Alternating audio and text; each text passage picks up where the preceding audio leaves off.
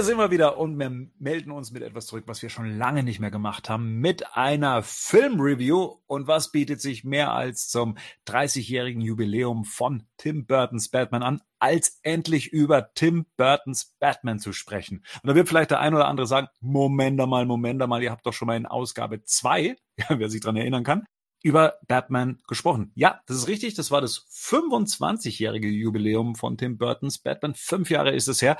Und Rico, den begrüße ich jetzt an der Stelle schon mal. Rico, Servus. Ich war damals schon dabei vorm Krieg. Hi.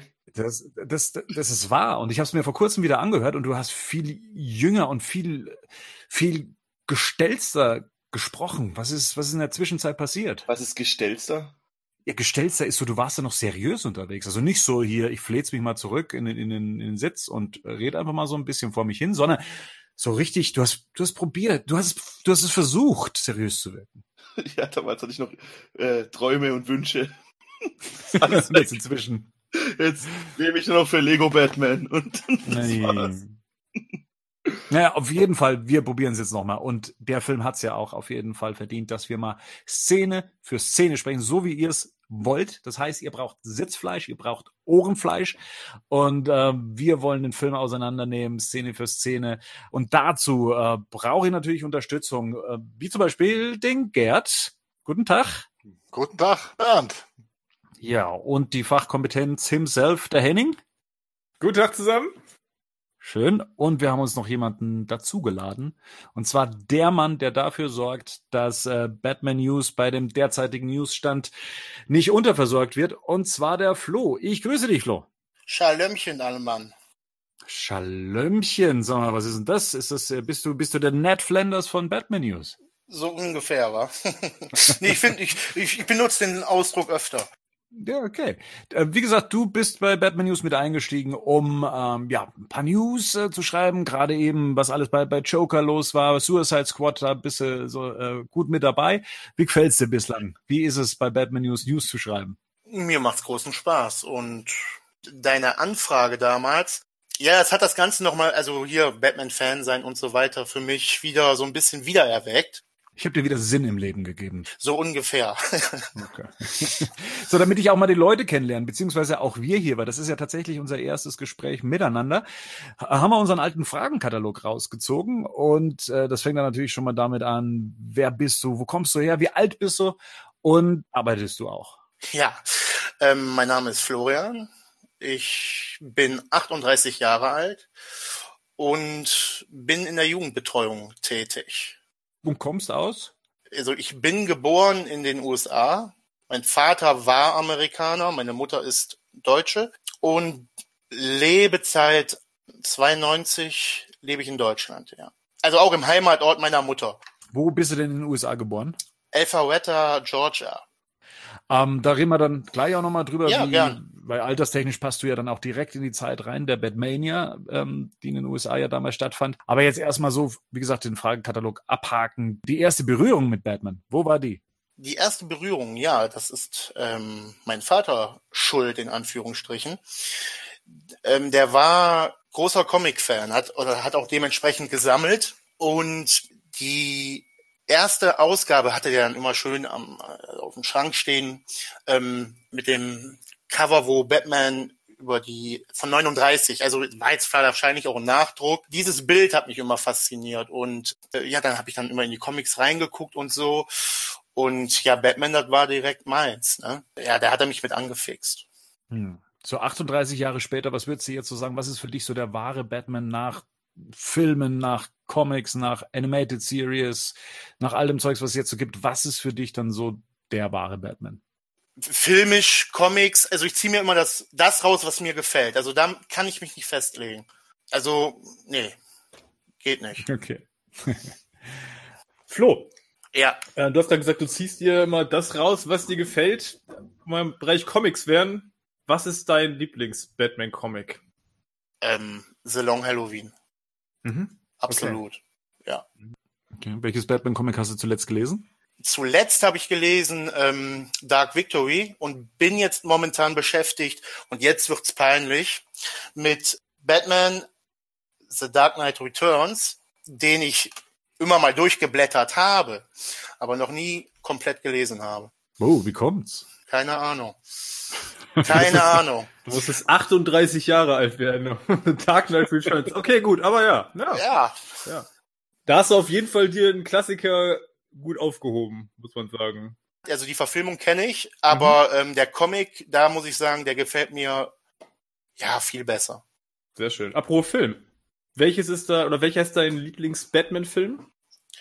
Wenn ich mich jetzt festlegen müsste, ja, Batman von 89. War auch der erste Kontakt und ähm, ich gucke ihn heute noch gerne, ja. Ganz anderes Genre?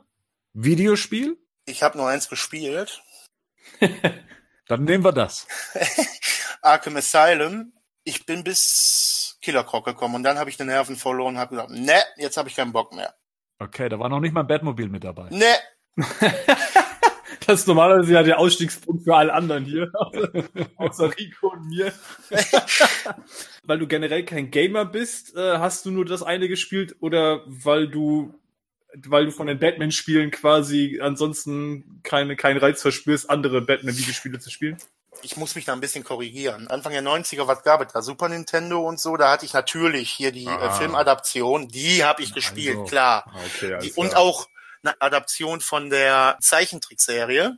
Ja. Die habe ich gespielt, die habe ich geliebt. Aber ähm, großer Gamer war ich in der Kindheit, aber so jetzt im Al also im gesetzten Alter, nee, eigentlich nicht mehr. ja okay. Also außer jetzt Arkham Asylum und da bis Killer Croc und dann irgendwann ne, hat ich, ich hatte keinen Bock mehr. Vielleicht in 38 Jahren nochmal. Wer Ja, weiß, ne? genau. Kann ja auch kommen dann. Ja.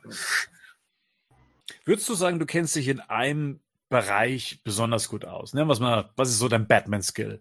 ich interessiere mich ziemlich für die Filme und ich behaupte einfach mal, ich habe jetzt nicht so ein Fachwissen wie äh, Gerd, aber da würde ich behaupten, kenne ich mich relativ gut aus. Oder Synchro halt, das ist auch so mein Ding. Also weil ich äh, Stimmen an sich, das fasziniert mich. Ich habe mich, also damals, wie ich hier hingekommen bin, ich bin sehr stimmenaffin. Mhm. Doch da kann ich dir sagen, wer hat wen und wen gesprochen in, was weiß ich, Batman 1. Kann ich dir wahrscheinlich sagen, wer es war. Ja, Wer hat, Michael, wer hat Michael Keaton synchronisiert? Joachim Tenstedt. Und im Trailer? Ja, das war. Bastard. Ul, Ul, ich hab es, ich hab, ich, ich hab's, ich hab's. Ulrich, Ulrich Gresiker. Hast du sonst so Leidenschaften? Also im Batman-Bereich. Sammelst du Sachen wie äh, Actionfiguren, Comics? Äh, wie reicherst du so dein Fan-Dasein an? Hm, Sammel Comics auf jeden Fall. Ähm, die S- da hab ich Soundtracks. Ich glaube, du hast das mal in einem Cast erwähnt von DC Collectibles. Die hatten diese Animated-Figuren. Damit habe ich jetzt in Anführungsstrichen angefangen. Da habe ich mir den Riddler geholt. Da möchte ich jetzt auch gern weitermachen. Poster, die ich mir jetzt aber hier in der Wohnung nicht gern aufhängen möchte, die ist einfach zu klein. Ich warte mal, bis ich eine größere kriege. Ja, und halt die Filme und so, auf Blu-ray dann halt. Was hast du zuletzt gekauft? Ähm, ja, die äh, Batman Remastered Blu- Blu-ray Box. Und also davor noch die erweiterte Soundtrack-Fassung von Batman Returns und Batman noch, genau. Das waren so die letzten Sachen. Was gibt's denn noch so für, für Götter neben Batman bei dir? Also hast du sonst noch Hobbys oder irgendwie sowas, so ein nerdiges Gedöns, mit dem sie dich beschäftigen? Ja, ich stehe total auf die Ghostbusters. Ja, Turtles. Hm, was haben wir denn? Herr der Ringe, ganz groß. Ja, und Harry Potter. ja, das, Ja. ich glaube, das, und, und was ich super gerne lese, das, deswegen fange ich jetzt auch erst mit den Comics an. Ich habe jetzt seit 2011 mir mal alle Stephen King Romane durchgenommen die bis jetzt rausgekommen sind. Und ja, dann habe ich jetzt, glaube ich, letztes, nee, Anfang des Jahres erst mit den Comics anfangen können. Das sind so die Sachen, Stephen King, Herr der Ringe, Harry Potter halt und Ghostbusters finde ich klasse, ja. Stephen King ist eine Lebensaufgabe, oder?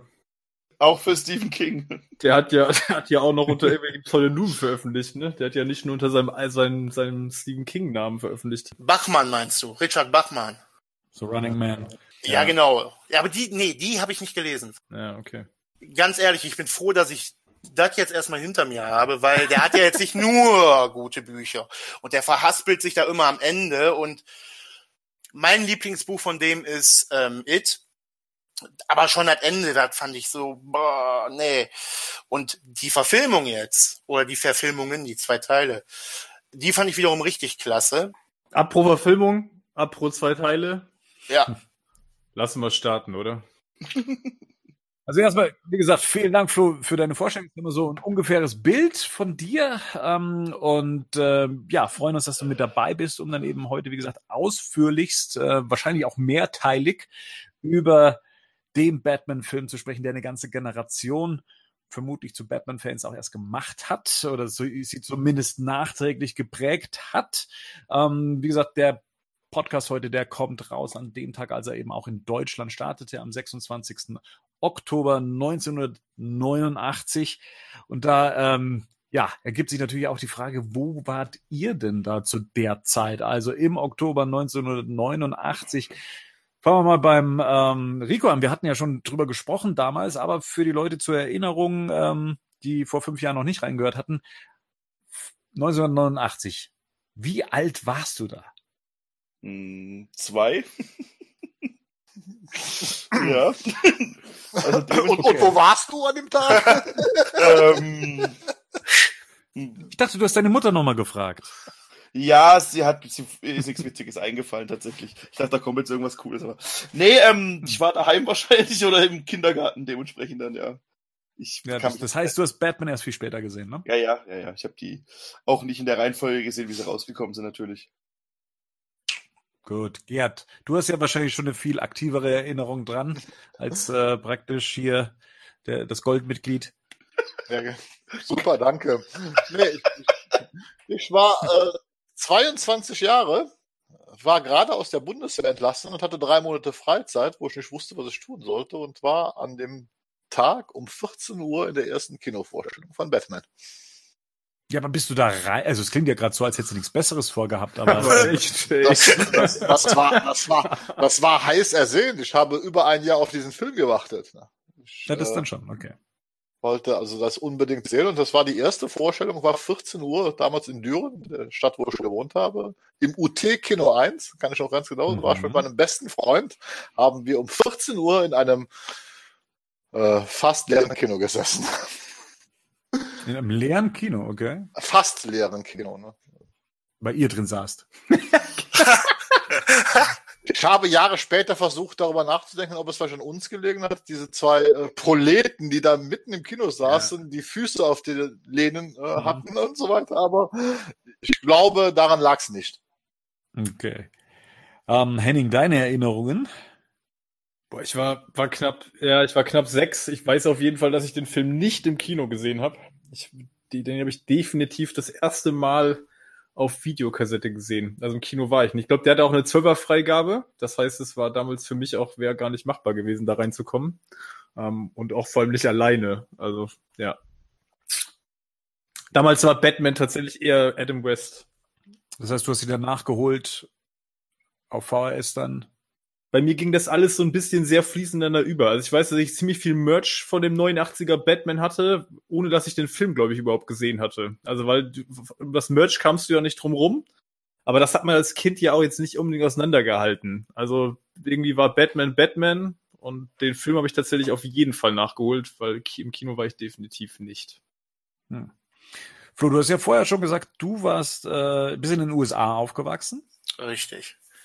Und somit hast du auch damals äh, im Juni 89 den Film dann auch in den USA sehen können, richtig? Genau, genau, habe ich. Äh, ja, Papa war mit den ähm, Kinobesitzer ganz gut. Dicke, also das wurde gar nicht gefragt. Ich kam mit ihm rein. Ich war aber auch nicht das einzige Kind, also davon mal ab. Und ich habe den dann im Juni schon gesehen, genau, mit acht. Ja, erzähl mal, wie war, wie war das dann in den USA? Also hast du da, gab es da auch diese leeren Kinos, in denen Gerd war? Absolut nicht. Also ähm, war rappelvoll und die Stimmung, da wurde sich gefreut, in die Hände geklatscht. Also Batmans erster Auftritt, wenn ich jetzt mich recht entsinne, der wurde beklatscht. Da war eine riesen Gaudi. War, war eine geile Atmosphäre. Hm, Und, und da war ja der Vorlauf mit Merchandise und so weiter ja eh schon am Ja, Laufen. Du hast das, bist dann davon mit reingezogen worden oder war das dann eher so eine Zufallsgeschichte, dass du dann da in dem Film drin warst und erst dann ging es für dich dann damit los? Also richtig los ging's für mich nach diesem Film, ja. Was für viele zum Beispiel der erste Krieg der Sterne-Film war. Das war für mich, ja, Batman. Auch was das Interesse äh, äh an, an Filmen und so anging, zum Beispiel. Das war mein Krieg der Sterne so, eigentlich. Das ist witzig, weil das könnte ich jetzt für mich auch behaupten. Äh, das, das beschreibt es eigentlich ganz gut. Also auch was das Interesse am, am, an Filmen und die Mechaniken dahinter angeht, ja. sich überhaupt für das Medium Film zu interessieren. Ich durfte den Film damals am 27. Oktober 89 sehen mit meiner Mutter nach der Schule. Es müsste dann wahrscheinlich auch eine 13 oder 14 Uhr Vorstellung gewesen sein in Ingolstadt.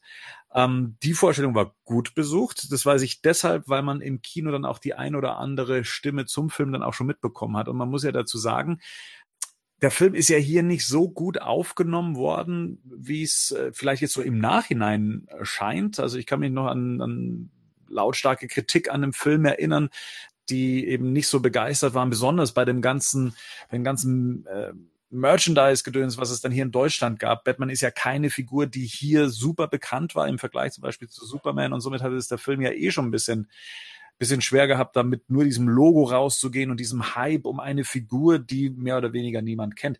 Mal hier so zum Vergleich. Also ich habe mal die Kritik rausgesucht vom Spiegel, äh, was die damals geschrieben haben. Das war damals im Zuge der der Presse mit äh, der der Pressevorstellung und da heißt es, Batman, der Film, hätte ein wunderbarer kleiner schmutziger Streifen werden können, doch er krankt an der, an der schwabbelnden Hollywood-Zellulitis. Er schleppt sich mit der 50 Millionen Dollar Investition mühsam über die Runden. Man sieht keinen Film, sondern einen Haufen Geld beim Wackeln zu. Burton verwendet nur Routine für die dünne, dünne Story. Die eigentliche Show in diesem sch schwarz-tintigen Breitwand Comic gehört dem Joker, gehört Jack Nicholson, der ein eitler, breit grinsender Fett Nicholson fegt sie alle wie lästige Statisten von der Szene, während Keaton als Batman meistens im Schatten herumsteht und Kim Basinger in erster Linie schön ist, orchestriert er Nicholsons Auftritte mit allen Zaubereien, zu denen Licht- und Make-up-Künstler fähig sind. Man könnte diesen ganzen faden Bilderkrempel natürlich kulturkritisch hochdeuteln, könnte sich Batman den introvertierten Amokläufer als Gegenentwurf zum Reagan-Jahrzehnt der Superman-Filme denken, aber dann ist da wieder das leere Gesicht von Kim Basinger, das leere Grinsen von Nicholson und die leere Leere von Michael Keaton und nichts, aber auch gar nichts verführt zum Nachdenken. Das war doch. also ja, und tatsächlich, so war damals irgendwie gefühlt, also selbst als Kind habe ich das mitbekommen, also im, im Kino in der Vorstellung selber Leute, die langweilig gerufen haben. Ich kann mich an eine Tele 5 Bewertung erinnern, die hatten ja so ein Kinomagazin mit Jochen Bendel, der gesagt hat, der ist mitten im Film eingeschlafen. Also man hat irgendwie so das Gefühl gehabt, man wollte so eine Gegenbewegung zu diesem Hype um diesen Film, der rübergeschwappt ist aus den USA, ähm, irgendwie stattfinden lassen, indem man gesagt hat, hey, ja, riesen, riesen Rummel um diesen Film, aber da steckt halt einfach nichts dahinter. Und so lasen sich mehr oder weniger die meisten Geschichten. Ich habe versucht, eine Cinema-Kritik zum Beispiel ausfindig zu machen. Ich habe da nichts gefunden. Gerd, zu der damaligen Zeit, wie, wie hast denn du das äh, wahrgenommen? Wie, wie ging es denn, wie ging, wie hast du das Medienecho damals wahrgenommen? Also ich war halt begeistert. Mein bester Freund, der ja mit mir im Kino war, der hat übrigens genau das Gleiche gesagt, was du gerade gesagt hast. Langweilig. Und was sollte das mhm. ganze Kasperle-Theater? Äh, und das Medienecho habe ich mitbekommen. Ich konnte die Kritiken zwar nicht teilen in der Form, äh, aber es, hat sich ja durch, wirklich durch alle Medien gezogen. Der Film ist hier verrissen worden. Und ich glaube, dieser Hype ist ihm zum Verhängnis geworden. Der Hype, der um diesen Film hier in Deutschland gestartet worden ist, der aber ja keinen Background hatte, weil wie gesagt, weil hier gab es halt kein großartiges Fandom und so weiter, der hat diesem Film bei den Kritikern das Genick gebrochen, weil alle dieses Gefühl hatten, da muss jetzt was ganz Besonderes kommen. So nach dem Motto, äh, so etwas, was sie noch niemals auf der Welt gesehen haben. Äh, mhm. Ja, und das hat der Film halt nicht geliefert. Und das ist dann sehr schnell in diese Negativkritik und in diese negativen Äußerungen. Dann hat sich das dann also auch geäußert, dass genau das passiert ist. Der Film war gut. Das ist ja, ist nun mal einfach so, aber die Erwartungshaltung war halt riesengroß. Und die hat der Film halt nicht, äh, für die Kritiker nicht erfüllt. Jetzt schauen wir uns mal an, wie denn da die Superhelden-Filmlandschaft in den 80ern überhaupt ausgesehen hat. Also ich habe mal ein paar Sachen rausgeschrieben, dass da Superman 2, 3 und 4 mal rauskam. Dann durfte seine Cousine ran als Supergirl. Und ich glaube, es war noch kurz vor Batman, dass Dolph Lundgren als Punisher sich durchs Kino ballern durfte. Also das war, glaube ich, schon so das höchste der Gefühle, was Superheldenfilme anging. Ja, da kannst du ja auch sehen, die Superman-Filme wurden seit dem ersten konsequent schlechter. Superman 2 war ja noch ein Erfolg, also noch ein recht großer Erfolg, aber äh, halt hatte nicht mehr diesen äh, Status quo vom ersten Teil. Äh, über drei und vier kann man eigentlich nur den Mantel des Schweigens. Äh, äh, der vierte ist ganz, der der vierte ist das schlimmste Machwerk, oh. was man überhaupt gemacht hat. Ähm, und der Punisher war ein Film, der in Deutschland, das muss man auch mal sagen, der ist ja hier unter ferner Liefen erstmal gelaufen, weil der Film wurde total verstümmelt ins Kino gebracht. Der ist äh, über 20 Minuten gekürzt worden für die Kinoauswertung, weil er halt zu brutal war äh, wenn man den Film mal ungekürzt gesehen hat, ist der eigentlich mal als Punisher-Film gar nicht mal so übel. Ja, aber per se 89 war schon ein geiles Jahr, ein geiles Filmjahr. Henning, was, was hat man denn da in dem Jahr, was so, was man bis heute noch eigentlich kennt? Ghostbusters, da wart ihr doch vorhin noch dran. Der zweite ist doch auch von 89, oder? Der müsste. Der ist auch von 89. Zumindest bei uns ist er 90 dann gestartet. Ja, okay. Äh, der dritte Indiana Jones. Letzter Indiana Jones, letzte Kreuzzug. Mhm. Und einer meiner persönlichen Favoriten, eigentlich zwei sind auch noch aus 89, stelle ich gerade fest. Zurück in die Zukunft Teil 2. Geil. Und Lethal Weapon 2. Oh, Ach, ja, wunderbar. ja, Geil. Geil. Ja. Wir sind zu alt für diesen Scheiß, ey. Ja, aber hallo hier, was ist mit, hör mal, wer da spricht? Ja. Ja, ja. Der Club der Toten Dichter. Der ja. Ja, ja. ja klar. Da kam da wieder noch mehr. Ariel ist auch von 89, oder? Liebling, ich habe die Kinder geschrumpft? Auch. Mhm. Mein Partner mit der kalten Schnauze, oder? Ja, ja, K9. Ja, ist auch Black Rain, auch einer meiner persönlichen Favoriten. Oh, ja. auch. Driving Miss Daisy ist auch gut. Ja. 89 war eigentlich eigentlich so, das ist, ist ein super Kinojahr. Wir sind vor allen Dingen ist 89 so, das ist die Zeitenwende. In 89 äh, fing ja an, das sieht man auch zum Beispiel The Abyss und so weiter. Da kamen die ersten Filme oder Ghostbusters 2, die verstärkt mit CGI-Effekten gearbeitet haben. Also es ging 89 88 los mit The Last Starfighter und 89 kamen die ersten großen Blockbuster und ab 90 kippte das ja von den traditionellen Effekten immer mehr zum Computer. Das 89 ist so wirklich eine Zeitenwende im Kino, wie man halt Filme gemacht hat. Das ist ein Wahnsinn, oder? Jetzt mal ohne Mist. Also wenn man sich mal überlegt, die Titel, die wir gerade genannt haben. Ja, das ist schon Wahnsinn, was da in dem Jahr alles rausgekommen ja. ist. Das ist schon unfassbar. Im Bond, also ne, License to Kill, Lizenz zum Töten ist auch noch rausgekommen, ist auch noch ein Bond-Film in dem Jahr gelaufen. Aber ist schon Wahnsinn, ey. Aber was man auch sagen muss, es waren halt auch alles Fortsetzungen fast, was wir gerade vorgelesen haben, ne? Also gerade so die, also das ja. war damals, weil man heute ja. sagt, man, heute werden nur noch Fortsetzungen produziert. Ich meine, fast alles, über was wir uns hier gefreut haben, waren Fortsetzungen. Gerade hier Indiana Jones, Zurück in die Zukunft, Lethal Weapon, Ghostbusters, Indiana Jones war der erfolgreichste Film in dem Jahr und es ist der dritte Teil einer Reihe gewesen. So, also Batman hatte ja auch so ein bisschen weniger Geld zur Verfügung. Das ist mir jetzt auch nochmal so in der Recherche aufgefallen. Also ja. 35 Millionen war das Budget damals. Äh, dafür kriegst du noch nicht mal den Joker-Film heutzutage. ähm, aber so ein Film wie, wie Indiana Jones zum Beispiel hatte, sagen wir mal, 48 Millionen. Also da war Batman, ich glaube auch gut, vom Ghostbusters habe ich es nicht rausgefunden, aber ähm, im Vergleich zu den anderen Filmen, auch äh, Zurück in die Zukunft und sowas, die hatten schon mehr Budget auch.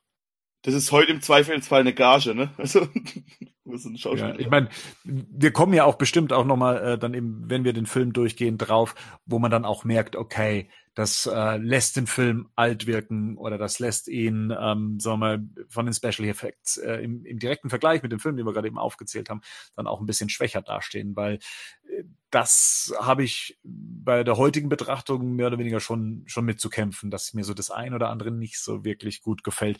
Aber generell, äh, wir, wir sind ja dafür bekannt, dass wir selbst äh, Meisterwerke wie The Dark Knight ähm, schlecht reden können, äh, wenn wir ins Detail gehen.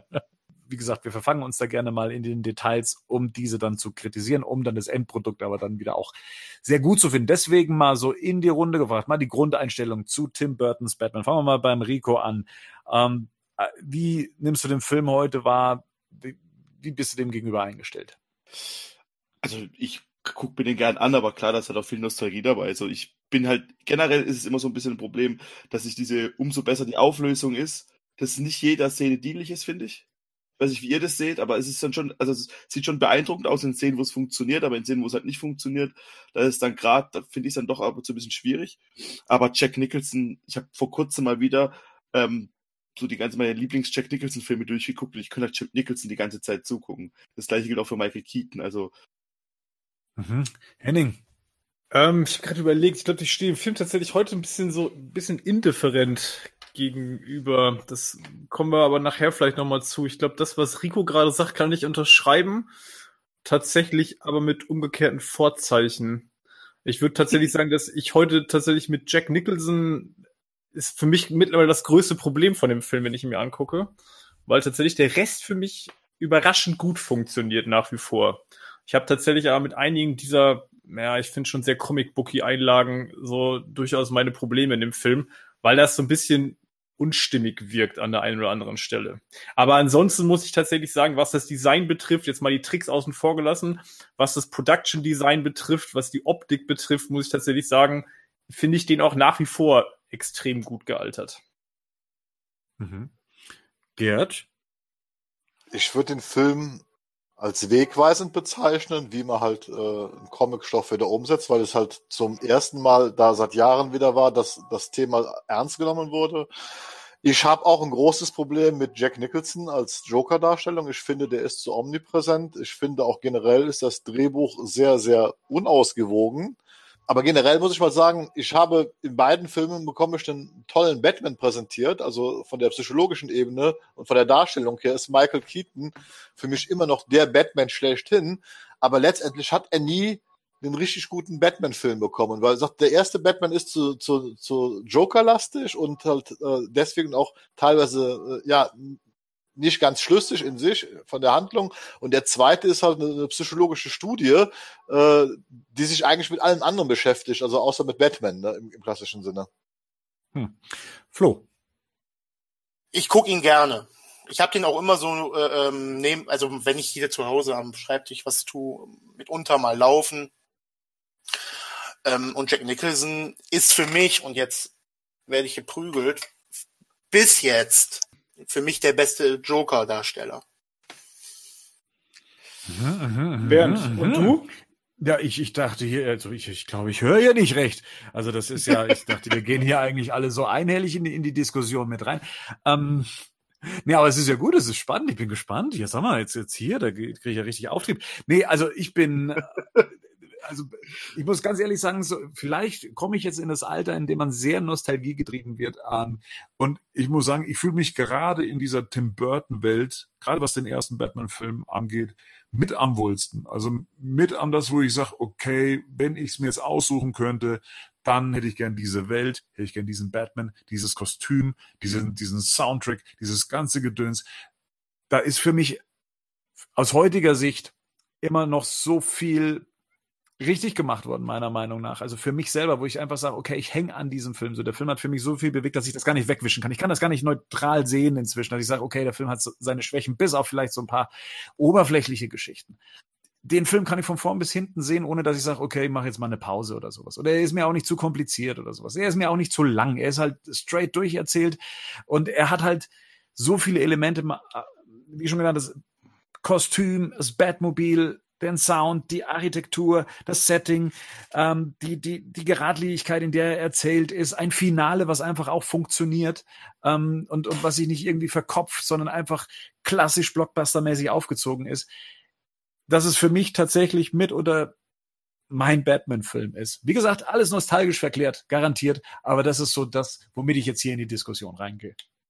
Ja, fangen wir, fangen wir an. Dann fangen wir doch jetzt mal an, oder? Ja.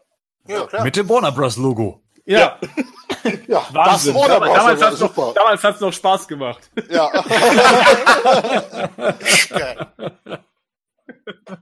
Ja, also da möchte ich gleich mal ähm, abnörden. Ja, also damals das Erlebnis im Kino diesen Vorspann zu sehen, Ja. war mein erster, ich, ich nenne es jetzt mal Mindfuck letztendlich. Ich war damals zehn. Es war für mich einfach eine Fahrt durch die Betthöhle. Und ich, ich war mir so sicher, das ist jetzt einfach mal nur die Betthöhle. Weil das natürlich einfach.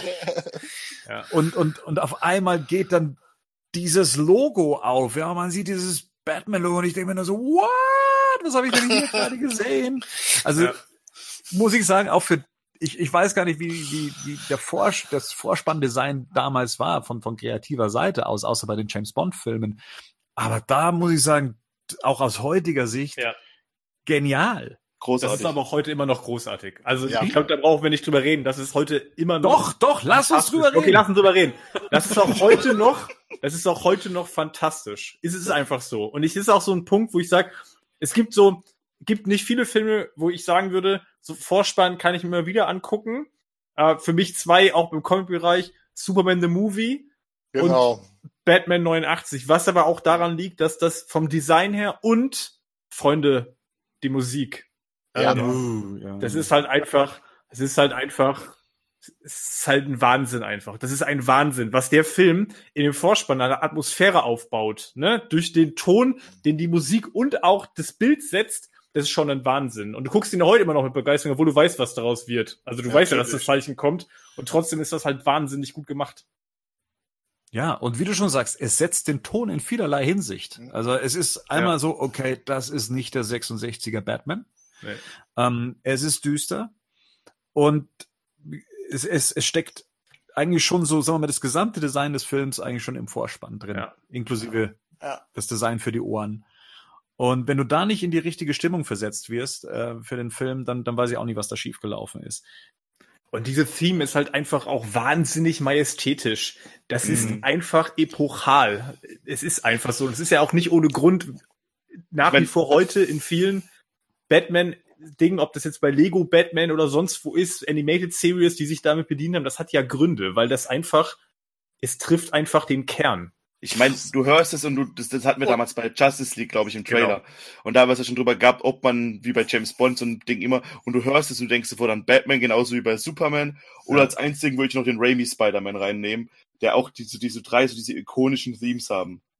Was ja auch krass ist, bis jetzt hat kein Filmkomponist es hinbekommen, ähm, dieses Theme von Batman zu übertreffen. Also, oder geschweige denn ein gleichwertiges äh, zu komponieren immer wenn ich ähm, an Batman denke, dann kommt zwangsläufig irgendwann auch mir dieses Theme ins Ohr.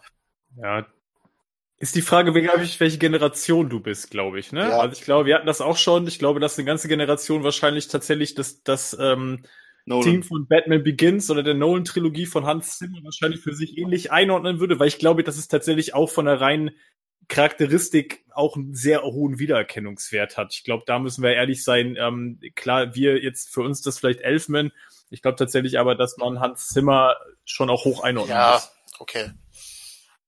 Und es wäre ja be beinahe nichts geworden aus dem Thema, ne? Das stand ja echt auf der Kippe, dass äh, Elfman den Soundtrack Stimmt. Macht. Das, der, das war ja äh, quasi so eine Entscheidung in letzter Minute bei einem äh, Warner-Meeting, wo dann äh, Burton zu Elfman gesagt hat, los, spiel ihnen den verdammten Marsch vor.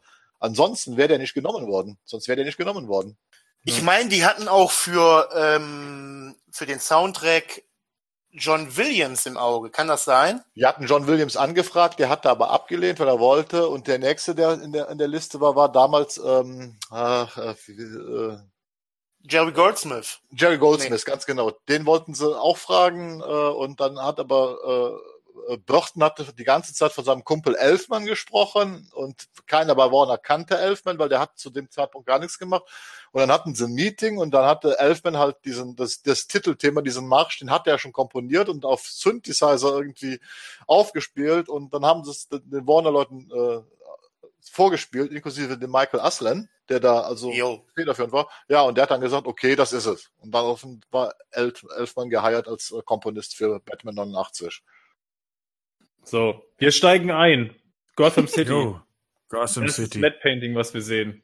Ist auch immer noch mein Gotham, Gotham City, ja. Man weiß, wo man ist und, und ja. dieses Moloch wird mir hier in seiner Gesamtheit das erste Mal präsentiert ja. und ist auch immer noch meine Idealvorstellung, wie Gotham City auszusehen hat. Also Absolut. selbst der Nachfolger Batmans Rückkehr konnte da nicht mehr draufsetzen. Also Anton First als, als Designer des Ganzen, muss ich sagen, hat hier wirklich meine Vorstellung, also auch als Kind damals, und davon ist es ja immer geprägt, meine Vorstellung von den USA äh, gezeigt. Also wie sieht so eine riesige Stadt, so eine gigantische Stadt, Hochhäuser, New York, im, in, wie man sich es nur dunkel vorstellen kann. Wie sieht das aus? Also für mich war das damals so, wow, krass. Äh, wer, wer fährt da überhaupt hin? Wer geht da überhaupt hin? Genau, wer, wer will denn da eigentlich hin? Ja, genau. Ja. Ja. Außer das Pärchen am Amt war. Eben, genau. Und da sind wir ja dann eigentlich auch schon. Wir haben den ersten Shot auch direkt auf die Obdachlosen, ne, auf die, auf die Punks, die da irgendwie rumsitzen. Also es wird auch direkt irgendwie der Ton gesetzt, was ist hier? Ja, mhm. und dann haben wir aber direkt, direkt die Touristen, ne? Und, und, Prince. Wir haben ja genau Prince aus dem stimmt. Radio. Oh, ja. ja, aber das ist, ist aber eigentlich wichtig, weil das ist ja dieser Song, äh, wie, wie, wie ist der Refrain äh, äh, mit Future irgendwas und so weiter. Ja, der ist ja ähm, Electric Chair, ne? Chair, nee. Weil der ist ja ganz bewusst da. Der heißt The Future, ja, ja, ja. ja der ist ja ganz bewusst, Future and it will be. Mhm. Ja, ne, der ist ja ganz bewusst da eingesetzt worden. Weil ich hatte am Anfang ja auch Bedenken mit diesen Prince-Songs, wie ich die gehört hatte, ob das passt. Aber ich finde, das haben sie eigentlich recht gut da eingesetzt, ne? Also äh, in dem Moment. Also das mhm. ist sehr stimmig. Ja, und ich finde es ja auch krass, dass ja dieses Setting, was wir hier gerade sehen, also im Hintergrund sieht man schon das Monarch Theater ja. und äh, eben die Plaza und man sieht eigentlich schon gesamt Gotham City, ähm, merkt das aber nicht. Also das ist das, was ich dem Film bis heute ja auch noch ähm, zugute halte, dass im Gegensatz zu Batmans Rückkehr, wo man merkt, man ist am Set und man wiederholt die Sets und man ist immer irgendwie, das ist Gotham City in a nutshell. Und, und hier schafft man es mir, Gotham City als eine große Stadt zu verkaufen, in der je, jede Kameraeinstellung einen anderen Teil von Gotham City zeigt.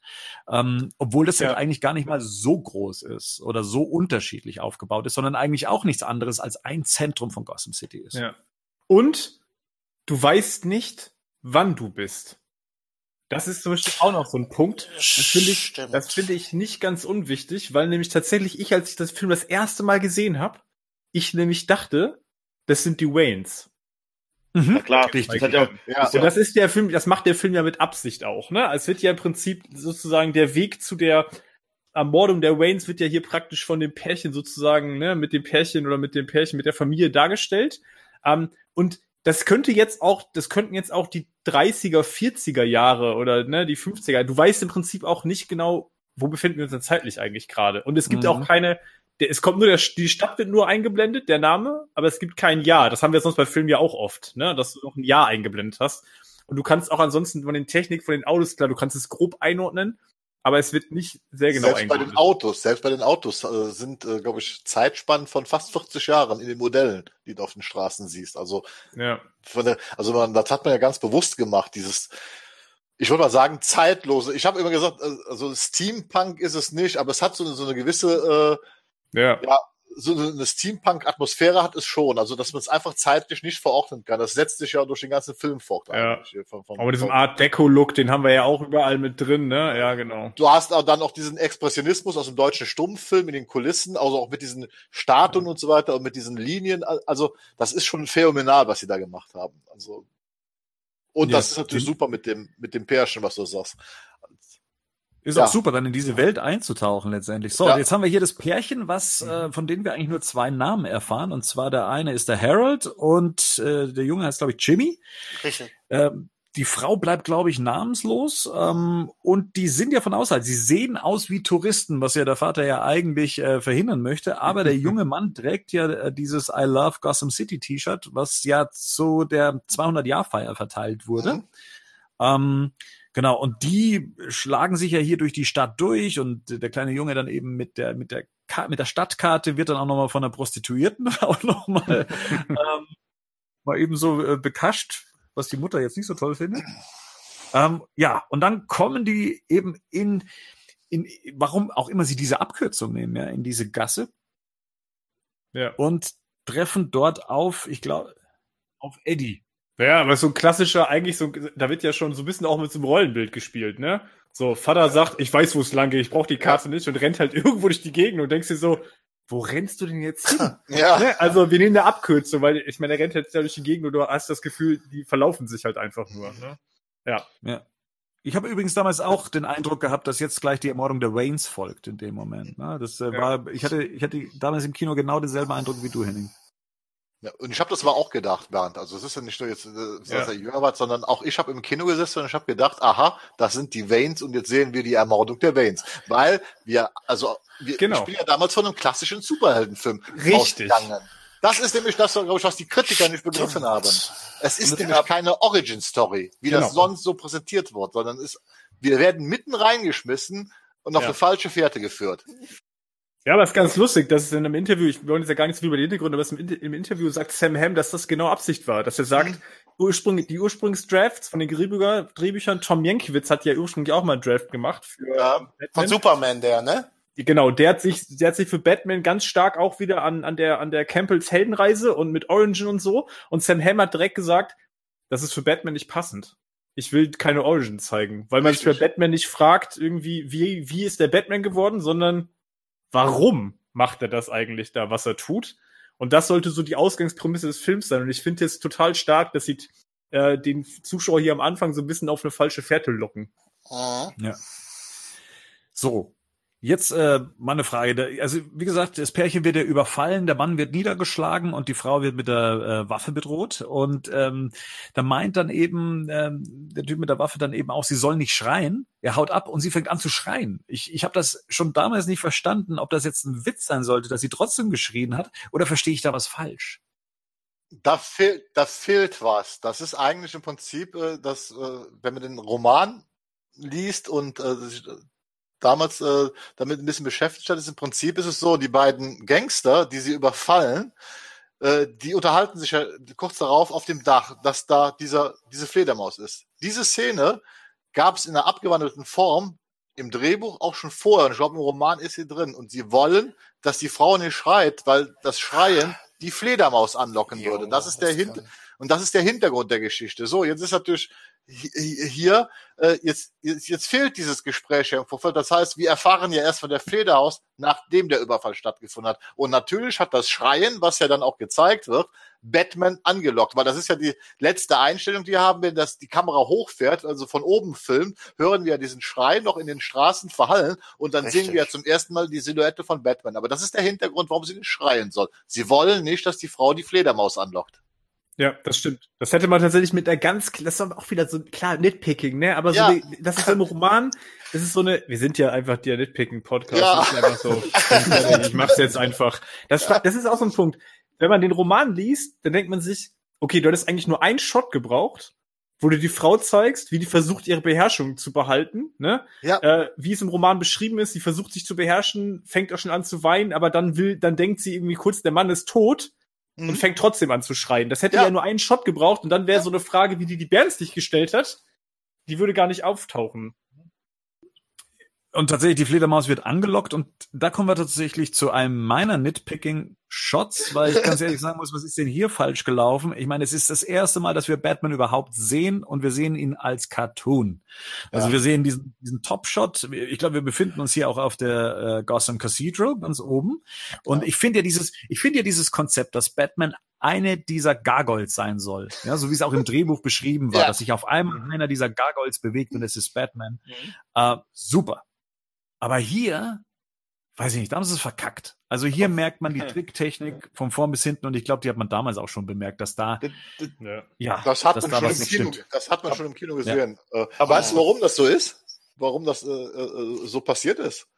Weil sie kein Geld hatten tatsächlich. Also ich habe das mal gelesen. Äh, die hatten vor, dieses Dachgeschoss zu bauen, ganz genau diesen Set, und die hätten eine Kamera ungefähr 30 Meter darüber aufstellen müssen. In den Studios hatten sie den Platz nicht und sie hatten die Kohle nicht. Also hat man den Model-Shot genommen und hat dann tatsächlich eine Zeichentrickfigur hingesetzt. Und man sieht es volle Kanne, dass es Zeichentrick mhm. ist. ist. Aber das war gerade, was ich sagen wollte. Ich meine, ich habe den Film nicht im Kino damals gesehen, aber als ich das letzte Mal so gesehen habe und gerade halt auch daheim auf der Leinwand, da war für mich so der erste Gedanke, ja gut, ist halt so, dass einfach schlecht gealtert ist aufgrund auch der hohen Auflösung jetzt, die man halt, halt hier so hat. Ja, das war, aber immer das sah man schlecht. damals schon, das war schon immer so schlecht. Das ja. sahst du, das, das, das sahst du schon auf der VHS-Kassette ja, damals. Das, das, das hast du auf Video schon gesehen. Ja.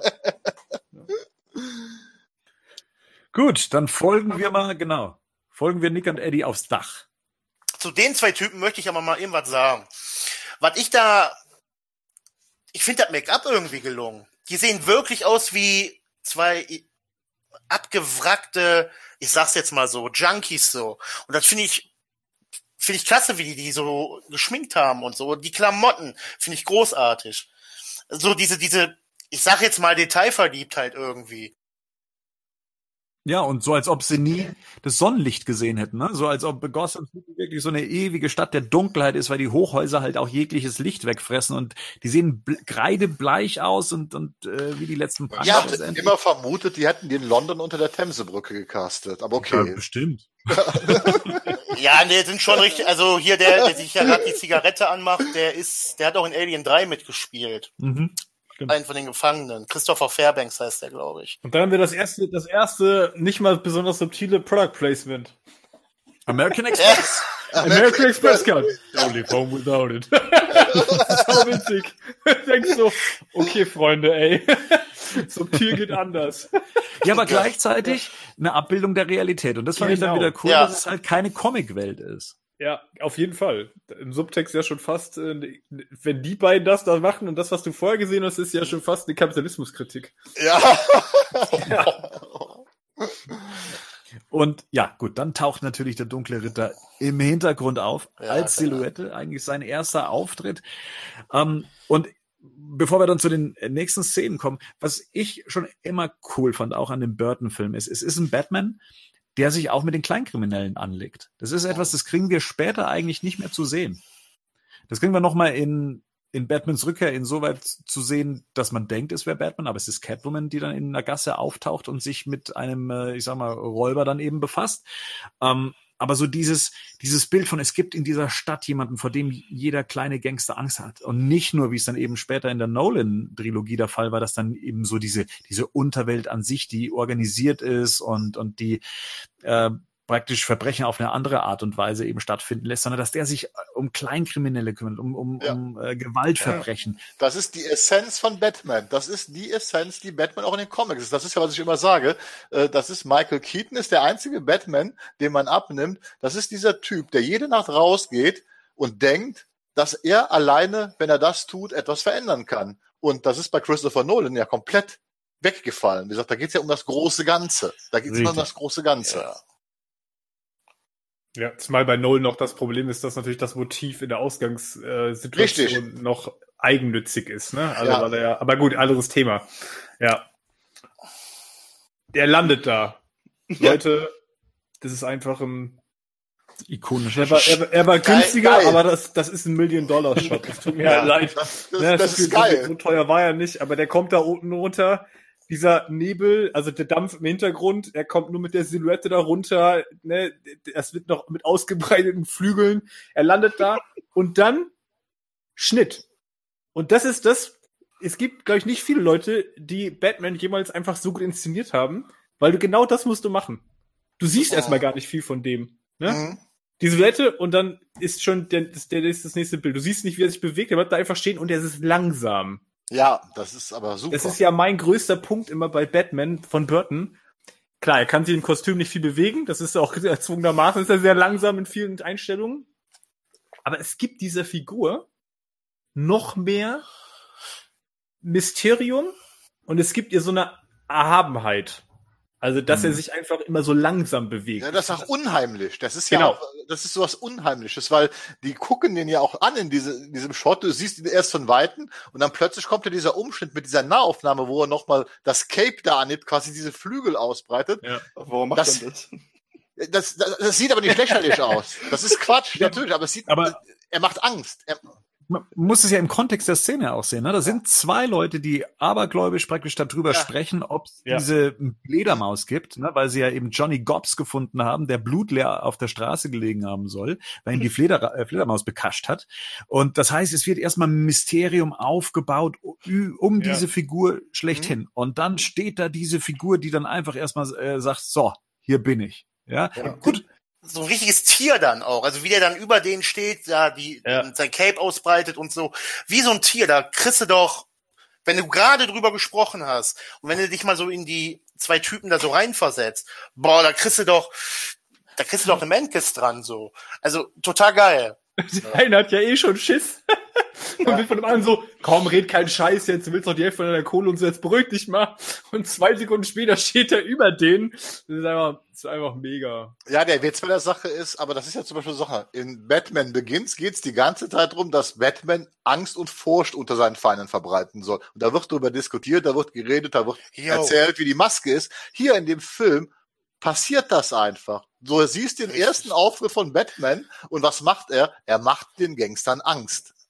Und, das ist ja noch das Beste noch. Dann, äh, er kommt runter, sie schießen auf ihn, Ja. dann wird das Ganze ja nochmal verstärkt. Er fällt um, die drehen sich um und denken so, okay, wir hauen jetzt ab, und dann Ja. steht er einfach wieder auf. So, als Ja. ob er tatsächlich irgendwie so ein übernatürliches Wesen wäre. Und macht wieder diesen, was Rico gerade sagte, warum macht er das eigentlich? Breitet wieder sein Cape hoch, ne? Also, Wie so ein- wo, Wie so, wie so ein Hirsch, der so sich an Ja. so ein Brunst Beute. macht. Beute, Ja, ja, genau. genau. er holt sich seine Beute. Das ist halt wie echt ein Raubtier, so. Ja, wie ein Raubtier. Ja, Aber, Genau. aber der, der Witz ist, es sieht nicht lächerlich aus. Das, das Nein. hätte lächerlich sein können, aber es sieht nicht lächerlich aus. Es funktioniert. Genauso wie Burton es inszeniert hat und wie die Kamera es einfängt, funktioniert es. Gerade Absolut. auch, weil du alles eigentlich gar nicht nie richtig siehst. Du siehst ja auch immer nur dann äh, zerschnitten, wie er dann hier mit diesem Seil auf die Gangster schießt und so weiter. Das ist ja in Nahaufnahmen gelöst. Ja, das ist natürlich klar. Das liegt an dem blöden Kostüm. Der konnte sich gar nicht so bewegen. Aber Ist ja egal. Perfekt, genau. Ist perfekt Vor gemacht allem die beiden. Moment. Du siehst ja, das ist ja immer das Ding. Du siehst Ja. ihn immer nur ganz kurz und dann wird immer auf die beiden zurück äh, gedreht, wo du dann, wenn du dann siehst, die schlucken nur noch, die sind völlig paralysiert. Ja. Ne? Die denken sich, Ja. was passiert hier, hier denn gerade? Der eine guckt noch so zum anderen rüber, ist völlig paralysiert, völlig verängstigt, ne? bis Batman ihn dann durch die Tür tritt. Ähm, ja, ja, ge- genau das funktioniert tatsächlich einfach. Das funktioniert auch immer noch. Das ist einfach zeitlos gut gemacht. Ja, und dann haut er eine ab und, ähm, und er schnappt sich äh, den einen Gangster eben und hält ihn über den Abgrund. Ja, Ja. Ähm, und Übrigens das erste fleht Gadget. um sein Leben. Das Ja, erste stimmt, Gadget stimmt. wird eingesetzt. Nicht ganz unwichtig, ne? Wir haben das erste Mal Nicht den ganz unwichtig, Battering. stimmt, das Battering, Ja, ja. auch noch Ja. in der Vollauf, in der Totale sogar noch. Also siehst du Ja. komplett. Ja. Hier stelle ich mal gleich die Frage, was ist für euch so das ultimative Battering-Design? Von der 60er Batman, Batmans Rückkehr mit dem, mit dem Game Gear Battering und dann hat man die ganzen Chrom-Geschichten bei Batman Forever, dann die, ähm, die wie das Batman Begins Logo ausgesehen haben in eben der Nolan-Trilogie. Was ist so euer Battering? Ich finde das das ist Christian Bale ja schon cool, wie er es halt macht, wie er es wie er anfertigt. Ich muss aber auch sagen, dass man kann ja über die Snyder-Filme sagen, was man will, aber die hatten schon echt ein cooles Production-Design. Also ich fand Hm. das, was Snyder gemacht hat, schon cool. Ich meine, hier sieht es Ja. halt ein bisschen jetzt, ja, jetzt, Batman Snyder sahen schon am besten aus. Die sahen aus wie echte Waffen, sagen wir es mal so. ja. ich fand's von Begins jetzt nicht verkehrt. Nee, ich würde sagen von Begins. Das gefällt mir am besten so. Also rein vom Design her gefällt mir tatsächlich von Batmans Rückkehr dieser LCD-Battering sehr, Ja. sehr gut. Von der, vom Grunddesign. Ähm, ja, den von, von Batman 89, den, ja, das Ja. war halt der erste Battering, mit dem man dann äh, abseits der 66er, Jahre, äh, 66er Jahre Serie dann ja Bekanntschaft geschlossen hat. Ja. Äh, fand ich immer, fand ich immer ganz, ganz fein, aber ich fand die Weiterentwicklungen mit der Zeit immer besser. Ja. So, jetzt aber. Jetzt, Jetzt. wird er über den Abgrund gehalten, ne? Und Ja. ich muss hier aber nochmal sagen, sie versuchen diesen Abgrund, diese Tiefe des Abgrunds ja auch nochmal zu zeigen. Und es ist nur so ein kleines Detail, aber diesen Hund da unten durchlaufen zu lassen, Ja. das Bild, ähm, das vermittelt einem dann schon so einen, so einen erstmal einen sehr lebendigen Eindruck, weil die Kamera ja auch ein bisschen shaky ist. Ähm, aber es gibt einem dann auch so dieses, dass es nicht eine Bühne ist, sondern dass da das Leben da unten auf der Straße auch erstmal weitergeht, ja. Und äh, es sind so Kleinigkeiten, aber ich finde, da hat man sich schon was bei gedacht. Vielleicht können wir das auch mal sagen. Der Kameramann, so, so unspektakulär wie teilweise ja die Kamera auch hier in dem Film eigentlich vorkommt. Roger Pratt, genau, und der Ja. hatte ja ähm, Filme wie äh, 12 Monkeys Ja. ähm, Ja. visualisiert oder Mary Shelleys Frankenstein ähm, und war dann auch, glaube ich, noch bei den Harry Potter Filmen Ja, genau. Mhm. mit an Bord. Ähm, so. Mary Shelleys Frankenstein war der Film mit Robert De Niro, richtig? Genau, ja. richtig. Ja, okay. Und hier in der Szene ist ja für mich eine, äh, das ist so interessant, das ist etwas, was wir für den Film geändert haben. Im Roman ist es noch drin, ne, weil der Mhm. Gangster fragt ja dann so schön, ne, äh, wer bist du? Und da sagt er jetzt im Film, ich bin Batman. Mhm. Und im, im Ursprungsdrehbuch äh, sagt er, ich bin die Nacht. Und äh, Ja. das haben sie auch gedreht. Äh, und Warner hat aber darauf bestanden, dass das also äh, rausgenommen wird und dafür ich bin Batman rein, weil die ansonsten Angst hatten, dass die Leute das nicht erkennen würden. Da muss ich ganz ehrlich sagen, Leute, Warner, habt ihr eigentlich an der Waffe? Was hätten die Leute dann nicht dran erkennen sollen? aber das sagt er doch auch in der Comic um ähm, in, der, in dem Comic, ne? Ja, genau. Im, Im Comic steht's auch. Äh, Ja. äh, ich bin die Nacht und ich hätte das auch besser gefunden, weil es hätte zu diesem Mythos erstmal ge ge ge Ja. äh, gepasst, weil Batman gibt sich nicht selbst den Namen, sondern der Name wird ihm von anderen gegeben. Ne? Das ist, also, Hm. ist einfach so. Ja, Da bin ich tatsächlich indifferent. Ähm, einerseits ist es ein guter Trailer-Shot gewesen, auch natürlich, gell? Ähm, und andererseits, das Ding hat sich halt über die Jahre hinweg zum zu dem Batman-Spruch ja dann eben auch entwickelt. Ne? Ich glaube, der kommt in fast jedem Batman-Film vor, außer in der, in der Nolan-Trilogie und selbst da kommt er in Batman Begins zumindest vor. Ähm, ist so ein bisschen wie das äh, Bond, James Bond geworden. Und Michael Keaton benutzt es bis heute noch. Ja. Genau, am Abschluss von Reden. Ja, aber zu Recht. Ich finde es ganz interessant, äh, wahrscheinlich im weiteren Verlauf vom Film nochmal. Aber der Gangster sagt die ganze Zeit, ne, ähm, töte mich nicht, töte mich nicht. Und das Erste, was er Mhm. ihm sagt, ist, ich werde dich nicht töten. Ja. Ne? Also auch da nochmal, da wird auch gleich so eine Grundprämisse gesetzt, wo wir vielleicht nochmal gucken müssen. Wir haben ja schon ein paar Mal drüber geredet, das ist bei Burton ja auch so ein bisschen schwierig. Man sieht zwar nie direkt, aber am Ende muss man wahrscheinlich konstatieren, dass der ein oder andere von den Goons schon draufgehen wird. Aber ich finde es trotzdem auch hier nochmal, dass die Prämisse direkt gesetzt wird, ich töte dich nicht, lass dich da nicht fallen. Ne? So. Und hier möchte ich auch nochmal die deutsche Synchro loben, jetzt wahrscheinlich ähm, unabsichtlich, äh, weil ja auch nicht darauf geachtet wurde, dass Batman und Bruce Wayne unterschiedliche Stimmen haben in der deutschen Synchro. Aber diese, diese Ruhe, mit der Joachim Ja. Kennstedt Batman spricht, dieses Ich werde dich nicht töten. Ja, dieses, dieses, ah, das ist Mhm. richtig gut. Das hat mir damals schon im Kino gut gefallen, gefällt mir heute noch. Und ja, diese, diese, diese Grundruhe, die dieser Charakter mit sich bringt, diese, Ja. die, ja, das hat für mich die Figur von vorn bis hinten geprägt. Ja, das war, denke ich mal, die genialste Entscheidung von, von Burton war, halt einen Komiker diese Rolle spielen zu lassen. Das ist ja nicht nur der Synchro, das ist ja auch der Michael Keaton, wenn man das sich im Englischen anguckt, wie er den spricht, wie er diese Figur generell spielt. Der, der ist ja so mit einer schlafwandlerischen Ruhe in dem ganzen Film unterwegs, sowohl als Bruce Wayne wie auch als, als Batman. Man hat ja immer so diesen Eindruck, als ob der nicht ganz von dieser Welt wäre. Also das ist, äh, muss man einfach nochmal loben. Ja, auf jeden Fall. Obwohl ich da, ich sehe das immer so, als Batman, da wirkt er, boah, ich bin hier, also stark, kräftig. Und als Bruce Wayne mit dem Schlafwandlerischen, da stimme ich dir zu, Gerd. Aber ähm, der hat auch was sehr, sehr Fragiles, was Sensibles. Ähm, hier, Mhm. dieser Bruce Wayne, dieser Michael, also hier Michael Keaton. Und das finde ich klasse. Als Batman wirkt er immer anders. Da wirkt er gefasst, ähm, rational und ähm, als Bruce Wayne halt ganz, ganz anders. Und das finde ich Ja. klasse dargestellt. Das ist ja eine klassische Comic-Theorie. Erst nur als Batman fühlt er sich lebendig. Das ist ja das, ne? Ich meine, Komiker, ne? Ich meine, Keaton, Burton hat ja mal gesagt, der hat Keaton wegen den Augen besetzt, ne? Weil er Ja, gesagt hat, ja. du musst halt jemanden haben, der über die Augen spricht. Und in dem Shot ist es ja auch schon zu sehen. Also wenn er, Richtig. wenn du, wenn er den, wenn er den Goon da gefangen hat und zu sich zieht, da ist ja ein ganz kurzer Shot auf das Gesicht. Ey, Freunde, guckt euch mal die Augen von dem an. Also, da denkst du, das ist ein Wahnsinniger. Die gucken durch dich Maske. durch so, ja. Also das ja. ist ja, das ist durchdringend. Da denkst du Ja. dir, der ist wahnsinnig, der Typ. Ja, Ähm, das ist ja genau das, was ich gerade sagte. Da denkst du, als nächstes schmeißt er den einfach vom Dach, ne, dass er dann direkt sagt, ich töte dich nicht. Da denkst du so, okay, puh, hat er Glück gehabt. Glück gehabt. Weil der Typ guckt auf jeden Fall, als wenn es ihm zuzutrauen wäre. Ne? Ja. Er hat halt Ja. irgendwas Eiskaltes auch in den Augen, finde ich. Also als, als Batman. Das ist genau der Punkt, ja, wo Flo recht hat. Der unterscheidet. Der Keaton spielt es schon unfassbar gut. Ja. Ne? Also diese Kälte in den Augen hat er hinterher nicht mehr als Bruce Wayne, aber als Batman ist es unglaublich. Und jetzt stellt euch mal vor, die wollten doch, wer weiß wen, für die Rolle. Ich glaube, Sylvester Stallone, Schwarzenegger, so, Alec ich mein, Baldwin Clint hat East- er, Alec Baldwin. Ja gut, Alec Baldwin. Der beste Schauspieler der Welt. aber er hatte keine Chemistry mit Kim Basinger, deshalb haben sie ihn nicht genommen. mhm. Also, aber ich weiß nicht, und da bin ich doch froh, dass die Keaton genommen haben. Also weil mit mit mit mit Schwarzenegger oder oder Stallone wäre es glaube ich ja lächerlich geworden. Ja, Rico ist aber Schwarzenegger immer so ein bisschen anderer Meinung. Ja, ja, ehrlich? ja. Okay. spielen. Anika, genau. Anni kann alles spielen. Ja. Du, weißt mir, du weißt mir eben erstmal das Gegenteil, dass es nicht kann. End of Days.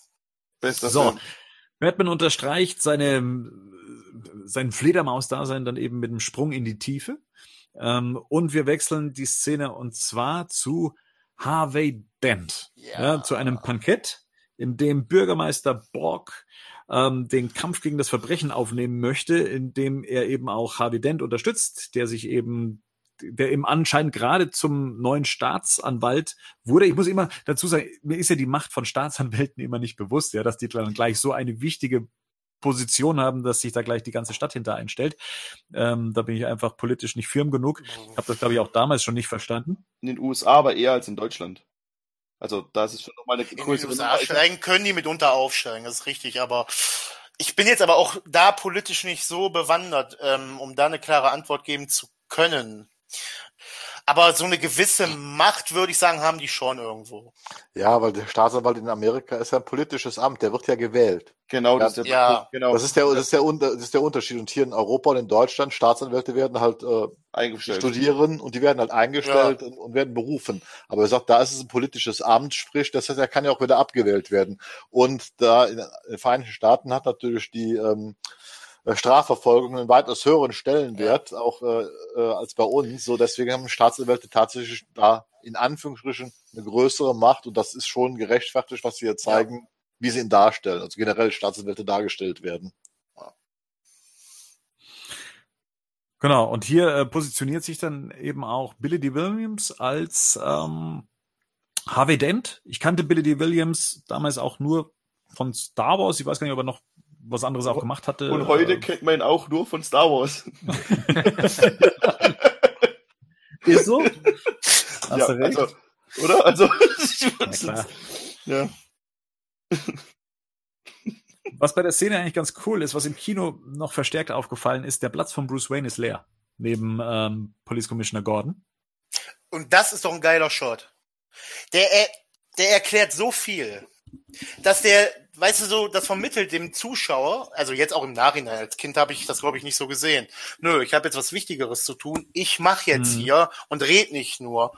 Und ähm, ich finde, ja, diese Story dahinter, jetzt hinter diesem Shot, die finde ich so geil. Also so aber, simpel auch, aber also so so schön dargestellt halt, ne? Und und du siehst auch den hier Pat Hingle als Commissioner Gordon, wie teilweise, also so vom Gesicht her, die Mimik so unzufrieden, so ja, mal gucken, was ob bringt's überhaupt was und ich find's geil. Mhm. Ich finde auch tatsächlich die Story, die hinter dem Schild steht, die finde ich auch tatsächlich aus, aus mehrerlei Hinsicht. Einerseits Bruce Wayne, den man ja anscheinend nicht kennt in der Stadt. Also er ist ja nicht dieser Playboy, den jeder kennt. Das erfahren wir ja dann auch später. Man, äh, da wird sogar noch gefragt, wer er denn ist, und er selber weiß es noch nicht mal. Ähm, und eben dieses Jahr, wie du schon sagst, er, er macht anscheinend ja gerade was anderes. Ja. Vermutlich findet diese Szene ja auch zeitlich statt. Setzt aber auch natürlich halt ein falsches Zeichen, wenn man es jetzt mal auf die reale Welt drüber münzen würde ja. oder wenn man halt drüber nachdenkt. Ja. Weil er, weil in dem Moment, wo er halt nicht da ist, zeigt er halt auch, weil er es muss ja einen Grund haben, warum er dort ist. Er muss halt schon irgendwie bekannt sein oder sowas. Sie haben es nicht nur, also, und dann setzt er halt auf jeden Fall ein falsches Zeichen, wenn er halt bei sowas nicht dabei ist. Weil er mhm. unterstützt, weil, weil was die Außen, was die Außenwelt ja mitbekommt, ist, okay, der ist gerade irgendwie wieder irgendwo Party machen oder keine Ahnung was und nicht halt da, wo es halt darum geht, ob was zu verbessern in der Stadt. Ne? Ja, ich sag, das ist ein bisschen widersprüchlich einfach. Genau. Also, ne, der Film führt danach die Figur Bruce Wayne so ein bisschen so ein, als ob äh, noch selbst die gut informierten Journalisten der Stadt eigentlich nicht wissen, wer das ist. Ähm, da wirkt es nicht so, als wenn er jetzt eine Person des öffentlichen Lebens großartig ist. Ähm, wenn er natürlich zu solchen Dingen mhm. hier eingeladen wird auf, ich sag mal, höchster politischer Ebene, da müsste man eigentlich davon ausgehen, dass das ein bekanntes Gesicht ist, wenn der sich hier politisch engagiert. Ne? Oder man hat ihn halt nur aus irgendwelchen Gründen eingeladen, das weiß man natürlich nicht, aber so ein bisschen, da ist schon ein Widerspruch eigentlich mit drin, finde ich. Ich glaube, in Batman Year One wurde das so schön dargestellt in dem Comic. So, da hat er ja so als Tarnung, hat er sich dann mit so einer, mit so, mit so einer Frau getroffen und so einen auf Playboy gemacht. Und vielleicht, dass man, dass die, die das halt mitkriegen, ach, der ist schon wieder, ja, ach, der ist bestimmt wieder mit einer, mit einem ähm, hier mit einer Frau unterwegs oder macht dies, macht Party oder so. Also dieses typische mh, hm, oberflächliche Bild eines, was man von einem Playboy haben kann. Versteht ihr, wie ich das meine? Ja, klar, aber du lädst ja keinen Playboy. Guck dir mal an, wer da sitzt. Also, das ist ja eine Sitzung, wo du jetzt auch keinen typischen Playboy einladen würdest.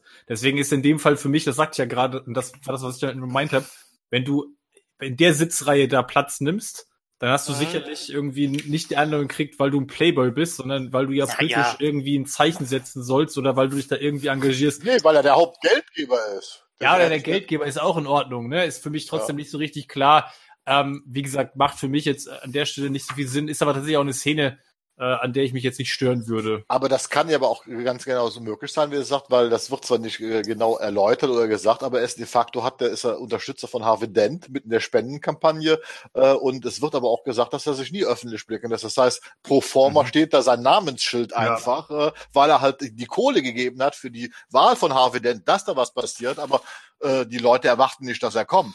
Das ist, denke ich mal, äh, also da sehe ich jetzt auch kein Problem drin. Also da Wer da drin ein Problem sieht oder erstmal kein Problem sieht, das ist dann Jack Nicholson, der dann als Jack Napier eingeführt wird, der eben diese Rede am TV verfolgt. Er sitzt da, die Beine hochgelegt, hat äh, ein Kartendeck in der Hand und äh, an den Wänden sieht man schon äh, Cherry Hall, das britisches Topmodel, glaube ich, ähm, die eben Alicia spielt, ähm, die eben dann auch sich dann eben zu ihm gesellt. Ähm, Langjährige Freundin von Mick Jagger, ne? Ah, okay. Ja, und, und deswegen, Carl Grissom. nee, und deswegen übrigens damals tatsächlich gecastet worden, weil sie sich, glaube ich, da von Mick Jagger getrennt hatte und da ein riesengroßer Rosenkrieg äh, öffentlich äh, vonstatten ging. Da ging es natürlich auch wieder um Millionen und so weiter. Und dann äh, war sie quasi pleite und dann hat sie gesagt, jetzt macht sie Schauspielerin und deswegen ist sie gecastet worden, weil sie halt in der Presse war damals. Hm. Was ich ja hier so gerade als so vertane Chance sehe, ist, dass ja Jack Nicholson oder beziehungsweise Jack Napier hier ja sagt, hier, dieser Typ da im Fernsehen, der wird mir nichts anhaben können. Ähm, dass man hier natürlich Worldbuilding hätte betreiben können, dass der Joker früher oder später eben auch für Two-Face verantwortlich wäre mhm. in seiner Entstehung, Säure und so. Ähm, und sich das hier schon abgezeichnet hätte, dass Finde ich auch schade, weil ähm, Billy Williams finde ich jetzt auch nicht gut in den paar Szenen, die er, in denen, denen der zu sehen ist, finde ich den nicht schlecht. Den hätte ich auch lieber, was weiß ich, vielleicht auch in Batmans Rückkehr gesehen. Das finde ich auch schade, dass da nicht drauf aufgebaut wurde in ähm, späteren Filmen. Aber äh, Nicholson beziehungsweise Jack Napier wird hier auch schon als recht arrogant dargestellt, in dem dann eben auch äh, Alicia sagt zu ihm, dass er gut aussehen würde und ähm, er gar nicht danach gefragt hatte. Jack, Nick, Jack Nicholson ist halt einfach Jack Nicholson. Also, ja, der hat nicht so. Später hat er noch ein bisschen Farbe. Nah an, der, nah an der Realität wahrscheinlich, was man so bei Nicholson gehört hat. Später hängt halt noch ein bisschen weiße Farbe ins Gesicht, aber was man so gerade, ja, also Jackie wusste schon, wie man feiert. Jetzt gab es ja. ja. diesen Vorwurf öfters mal. Da hieß es, Jack Nicholson würde nur sich selber spielen. Mir als Kind war das ja scheißegal, weil ich gar nicht wusste, ja. was Jack Nicholson ist. hat euch das, wann, wann hat euch das denn mal irgendwann gestört? Mich von Anfang an. Wie gesagt, ich mag halt Jack Nicholson, deshalb stört es mich nicht. Dieser Film war mein erster Kontakt mit Jack Nicholson und ähm, ich habe vor, der hat ja jetzt natürlich auch nie Familienfilme gemacht. Ich wüsste jetzt keinen, den der vorher gemacht hätte.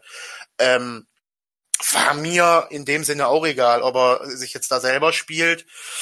Ähm, was ich nicht so sehe übrigens, ähm, ja, war es egal. Also klar, die Kritiker sagen das. Aber als Kind oder Jugendlicher, nee, hat mich überhaupt nicht tangiert, so. Überhaupt nicht.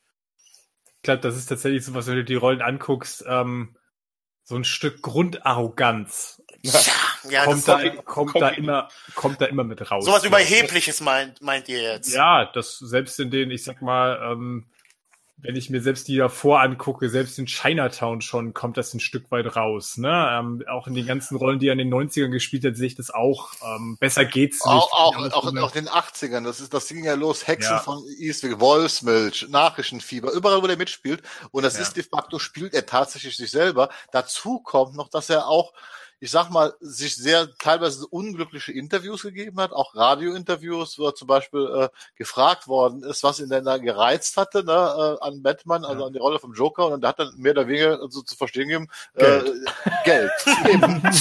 und, und, Und, und das ist authentisch. Na, und wenn und, jemand an dem Film verdient hat, dann er, oder? Ja, ja. richtig. Er hat da richtig dran verdient. Und dann noch mit dem Zusatz, ne, äh, und das, da bräuchte er sich ja nicht großartig für anzustrengen. Äh, das, äh, äh, er wäre ja da und das wird ja reichen, wenn er da wäre. Äh, das wäre schon gut genug für diesen Film. Ne? Und das, so ist er in die Öffentlichkeit gegangen.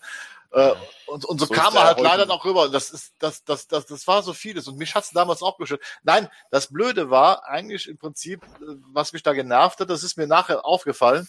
Ich habe bei dem Film immer wieder den Eindruck gehabt, dass da viele Jack Nicholson-Szenen im Nachhinein reingeschrieben worden sind, weil es halt jetzt Jack Nicholson war in der Rolle, äh, des, äh, der, der den Joker spielt. Das wirkte für mich immer, äh, ja, jetzt haben wir Jack Nicholson, jetzt muss der auch in dem Film äh, so, also überpräsent sein, dass Warner das unbedingt haben wollte, damit es auch ganz fett Jack Nicholson aufs Plakat äh, schreiben konnte. Naja gut, ich meine, heute sind das ja auch alles Namen, heute kennt man Michael Keaton, heute kennt man ja. Tim Burton. Ich meine, damals muss man tatsächlich auch sagen, Jack Nicholson ist das Star-Vehikel gewesen. Also ja. dass du für einen Comicfilm 89 jemanden wie Jack Nick. Ja, selbst Basinger war ja bekannter, ne? Ja, also Basinger Burtons dritter bekannter, Film, bekannter als Burton und Keaton meinst ja, du? Ja, ja, Burton, ja, und Keaton, ja. Burton und Keaton kannst du halt wegen Beetlejuice, so, ähm, der halt einen Haufen, ein paar Leuten bekannt war. Ich meine, das war zwar ein Hit, aber das ist jetzt nichts mit, mit heutigen Bekanntheitsgrad zu vergleichen. Und dann hast du jemanden wie Jack Nicholson, der plötzlich sagt, ich mache jetzt in sowas wie Batman mit.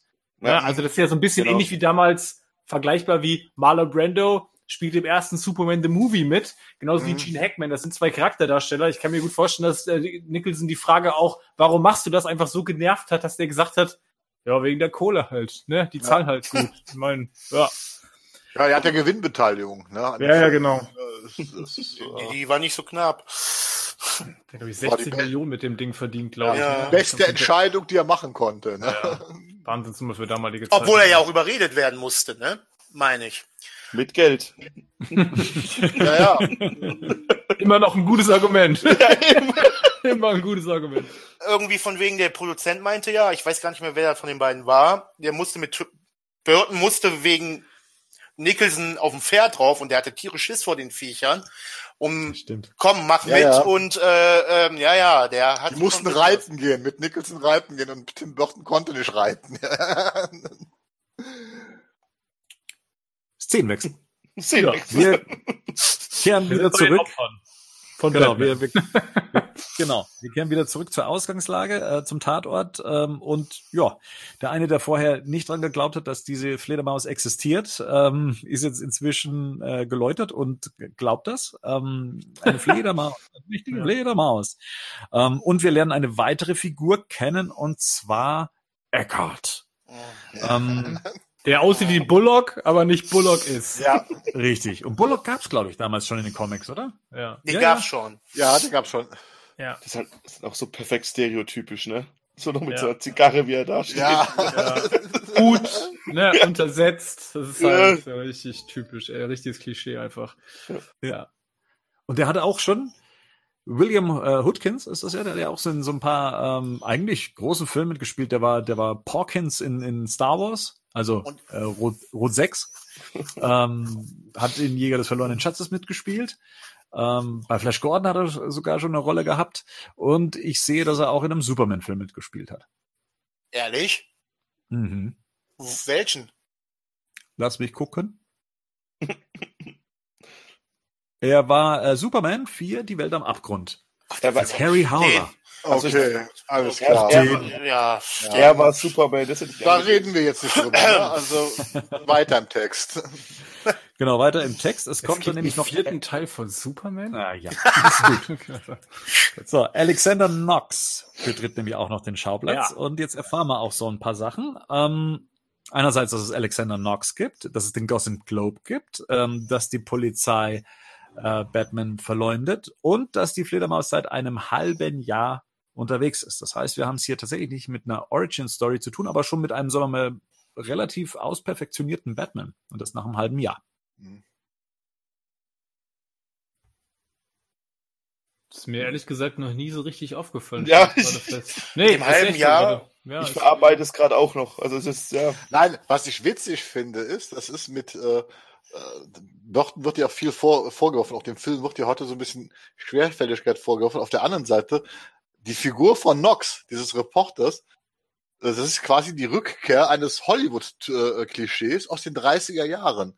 Der Reporter, der zur Stelle ist, um dem Zuschauer zu erklären, was Sache ist. Der rasende Reporter. Ja, das, ja, das hat Ja. sich Burton, das hat sich Ja. Burton tatsächlich wieder getraut. Das war ja verpönt. Sowas äh, im New Hollywood war das ja wirklich verpönt, solche Figuren einzufinden. Und Burton wusste das und weil sie eben keine Origin Story präsentieren, bringen sie uns jetzt, einen, geben sie uns jetzt einen Reporter, der dem Zuschauer erklärt, was Sache ist. Und das ist so ein genialer Einfall. Und der Schauspieler, ich finde, der macht das auch richtig, äh, richtig gut, weil der auch so komödiantisch angelegt ist tatsächlich. Der ist so ein bisschen Mhm. Comic-Relief in diesem Film. Ja, auf jeden Fall. Die Figur finde ich klasse. Der hat auch was ähm, so schön, ich sag mal in Anführungsstrichen, aggressives, so wie der rangeht. So, ich finde das klasse. Als, was, das passt zu einem Journalisten so, worunter ich mir was, so, so stelle ich mir einen Journalisten vor jetzt klischeehaft. Ne, der hat was, das finde ich toll. Der hat die Figur toll angelegt. Und ich finde es auch sehr schade, dass der nicht mehr in den weiteren Filmen dann aufgetaucht ist, dass man generell die Charaktere, die man hier etabliert hat, dass man deren denen keine Welt gegeben hat, weil Burton halt unbedingt was anderes machen wollte mit einer Fortsetzung. Das finde ich tatsächlich sehr schade. Besonders Henning, wir zwei, wir sind ja auch von den Hörspielen ja auch mitgeprägt worden, die Ja. damals zur, zur gleichen Zeit rauskamen. Und da wurde ja ein reines Universum um diese Figuren herum gestaltet. Also diese Hörspiele basierten ja immer auf Vicky Vale, auf Alexander Ja, Knox, genau. auf auf, auf ähm, Harvey Dent, den man immer wieder erwähnt hat und so weiter. Also äh, uns als Kindern wurde da eine Welt in Hörspielform präsentiert, die es halt dann später im Film nicht mehr gab. Und das, äh, da ist halt dann der Schnitt halt viel größer für, für jemanden, der die Hörspiele auch kannte und mochte. Weiß gar nicht, ähm, Flo, kennst du die Hörspiele auch? Ihr habt da mal im Podcast, im Badcast drüber gesprochen, richtig? Und da habe ich mal, ja, ich meine ja, ihr habt da mal irgendwann drüber Mhm. gesprochen und da habe ich mal bei YouTube reingehört. Ja, und ich sag mal so, ich jetzt, rausgehört. ja, ja, ich war jetzt nicht begeistert. Also ich mag das Medium, aber ähm, nee, sorry, tut mir leid. Ja, passt. Es ist nur für uns damals spannend gewesen, auch dass halt eben, du wirst halt geprägt durch solche Sachen. Ne? Es hat halt Klar. das alles aufgegriffen. Und äh, für dich wird das Ganze dann eben auch erweitert, äh, diese Welt. Und ist dann schade, dass dann natürlich in Batmans Rückkehr dann davon auch nichts mehr zu sehen ist. Also tatsächlich nichts mehr zu sehen ist. Ja. Sehr schade. Und hier meine ich auch, was das Setdesign angeht, ne? Auch wenn ich jetzt hier gerade so die Screens sehe von Gotham City, von dieser, von dieser Gasse, in der das Ganze jetzt stattfindet, dieses Rauch, dieser Rauch im Hintergrund, diese äh, Gibt auf jeden Fall ein. Polizeiwegen. auf jeden Fall. Weil dampfen Ja, die Gullis. nicht das. Dampft alles. Alles Ja. Access Chemical haut da alles rein. Aber echt. Aber das sieht alles abgewrackt aus einfach. Das ist unglaublich. Aber irgendwie will man trotzdem gern, wenn man, würde man gerne mal durchlaufen, oder so. Sich das mal angucken. Es gab mal einen schönen Setbericht. Ähm, Ja. Und da hatte ich direkt Kopfkino. Boah, geil, wie geil wäre das gewesen, wenn du mal als Kind so da spazieren gehen könnt. Ich glaube, ich wäre da ja nicht mehr weggegangen. Also fand ich. Seid ihr noch dran? Ja, ja. Ja. Okay, okay. Äh, fand ich klasse. Also da wäre ich gern mal so drüber gelatscht. So. Also ja, tatsächlich gibt's da so einen Bericht aus den aus den ähm, 89ern, äh, 90ern. Da sind nach den Dreharbeiten sind da zwei Jungs auf das Set und haben äh, bei völliger Leere, also das Set war dann unbewacht und sie sind durch den Zaun durch und sind dann da einfach durchgelatscht. Sie hatten den Film noch gar nicht gesehen ähm, und äh, haben damals dann schon Fotos gemacht von ähm, eben dem, dem Batman-Symbol ganz am Anfang. Das stand da am Set, äh, was sie dann mit einer Kamera abgefilmt hatten. Und da stand der Tresor, in dem das Batman-Kostüm war und natürlich dann eben das gesamte äh, Gotham-Zentrum, in dem das Ganze stattfindet. Und ähm, das war sehr spannend, sich das mal auf Fotos anzugucken, wie das bei Tag erstens wirkt und zweitens, wie das als Set wirkt. Das ist ein geiles Set gewesen. Bernd, ich mag mich irren, aber lag da nicht auch eine Joker-Statue rum? Richtig. Und äh, die ist, muss Bestandteil der Story gewesen sein, weil am Anfang des Films sieht man ja eine Story von dem Gründer von Gotham City. Und die muss ausgetauscht worden sein mit der Joker-Statue. Und ich wüsste jetzt nicht so ganz, wo die hingehört. Ich kann mir vorstellen, dass so gegen Ende des Films der Joker nicht nur ähm, sein Geld auf dem 1-Dollar-Schein sehen wollte, sondern dann eben auch die Statue ausgetauscht hat. Das könnte ich mir vorstellen. Ja. So, Karl Erschmann Eckert schleicht sich davon ähm, und trifft sich in einer Gasse mit Jack Napier und Bob, den guten alten Bob. Ähm, und hier merkt man dann, okay, die Polizei, korrupt. Ähm, und genau, ich glaube, er kriegt, er kriegt Schweigegeld. Ist das, äh, sehe ich das äh, ja. richtig? Ja, ja, siehst du richtig. Bloß gut, dass der Reporter nämlich zwei Minuten hinterhergelaufen ist, ne? Ja, da war er wirklich unsicher hier, der gute Eckart. ja. Jack Nichols einfach voll Blutgangster in dem, also in dem Film, also auch wie er dann sich gar nicht beeindrucken lässt, dass der hier der Polizist äh, eine Waffe zieht, sondern dass er einfach dann ähm, direkt auf seinen, seinen Goon hinter ihm steht und direkt ihm beschützt, ja. so quasi. Also der, der ist ja durch nichts zu beeindrucken, der hat ja alles schon gesehen, so. Also, oder zumindest die Rolle halt, die er spielt. Das ist schon cool. Gefällt mir sehr gut. Ja, der Blick von ihm, wie der so hochgeht und er guckt, wie Eckhart kommt, so, boah, der hat da so eine fiese Aura, finde ich. Also sowas, finde ich, bedrohliches. So den, so, also dem Typ möchte ich da nicht begegnen unbedingt. Weißt du, wie ich das meine? Finde ich geil gespielt so. Er weiß auf jeden Fall, dass er der Letzte ist, der stirbt in dem, in dem, in dem Szenario. So. ja. Und ist, das ist ja. ihm komplett klar. Ja, die Fallhöhe ist auf jeden Fall nicht, nicht ohne, die er da hat. Das kriegen wir ja gleich normal, aber ich finde es tatsächlich auch interessant, dass der, dass hier der ganze Ton, also der, auch das Visuelle, das ist wie so ein Mafia-Film, ne, aufgezogen. Mhm. Also das ist, glaube ich, auch für eine Comic-Verfilmung, ähm, ist das auch mutig. Also ich glaube, gerade weil wir vorher über das Bild von Batman gesprochen haben, das ist hier, ähm, ich habe den Film gestern tatsächlich nochmal geguckt, ich finde, der ganze Ton am Anfang ist so, ich glaube, das würde sogar heute wieder funktionieren. Also das Denk ist einfach, passt zu Batman einfach perfekt. Ja. Also ich hat was von dem Film Noir, sage ich jetzt auch, der Ja. Film, ne? Ja. Auf jeden Fall. Deswegen auch denke ich mal, das ist, das haben wir ja gestern auch nochmal angeguckt, äh, äh, warum auch Nox so gut funktioniert, warum du halt so einen, äh, ich sag mal, in Anführungsstrichen etwas humoristisch angelegten Gegenpart brauchst, weil der Film halt konsequenterweise so düster gehalten ist, gerade am Anfang. Ja, Ja. Das ist also schon phänomenal. Und denke mal, damals war das auch etwas, was die Leute schockiert hat. Dass er halt äh, so ernst und düster war.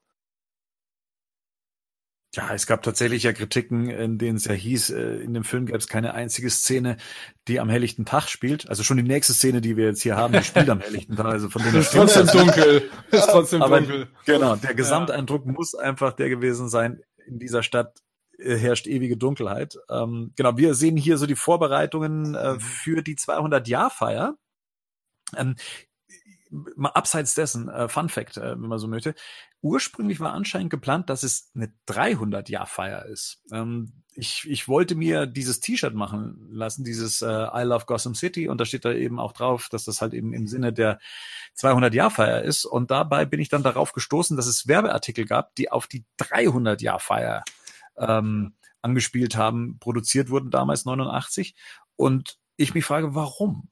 Warum hat man nochmal die, zwei, äh, die 300 in 200 Jahre verändert? Äh, habt ihr da eine Idee? Kann es, kann es einen Grund haben? Da war vor 300 Jahren irgendwas noch anders als das, was jetzt äh, mit 200 Jahren nicht möglich gewesen wäre? Amerikanische Unabhängigkeit.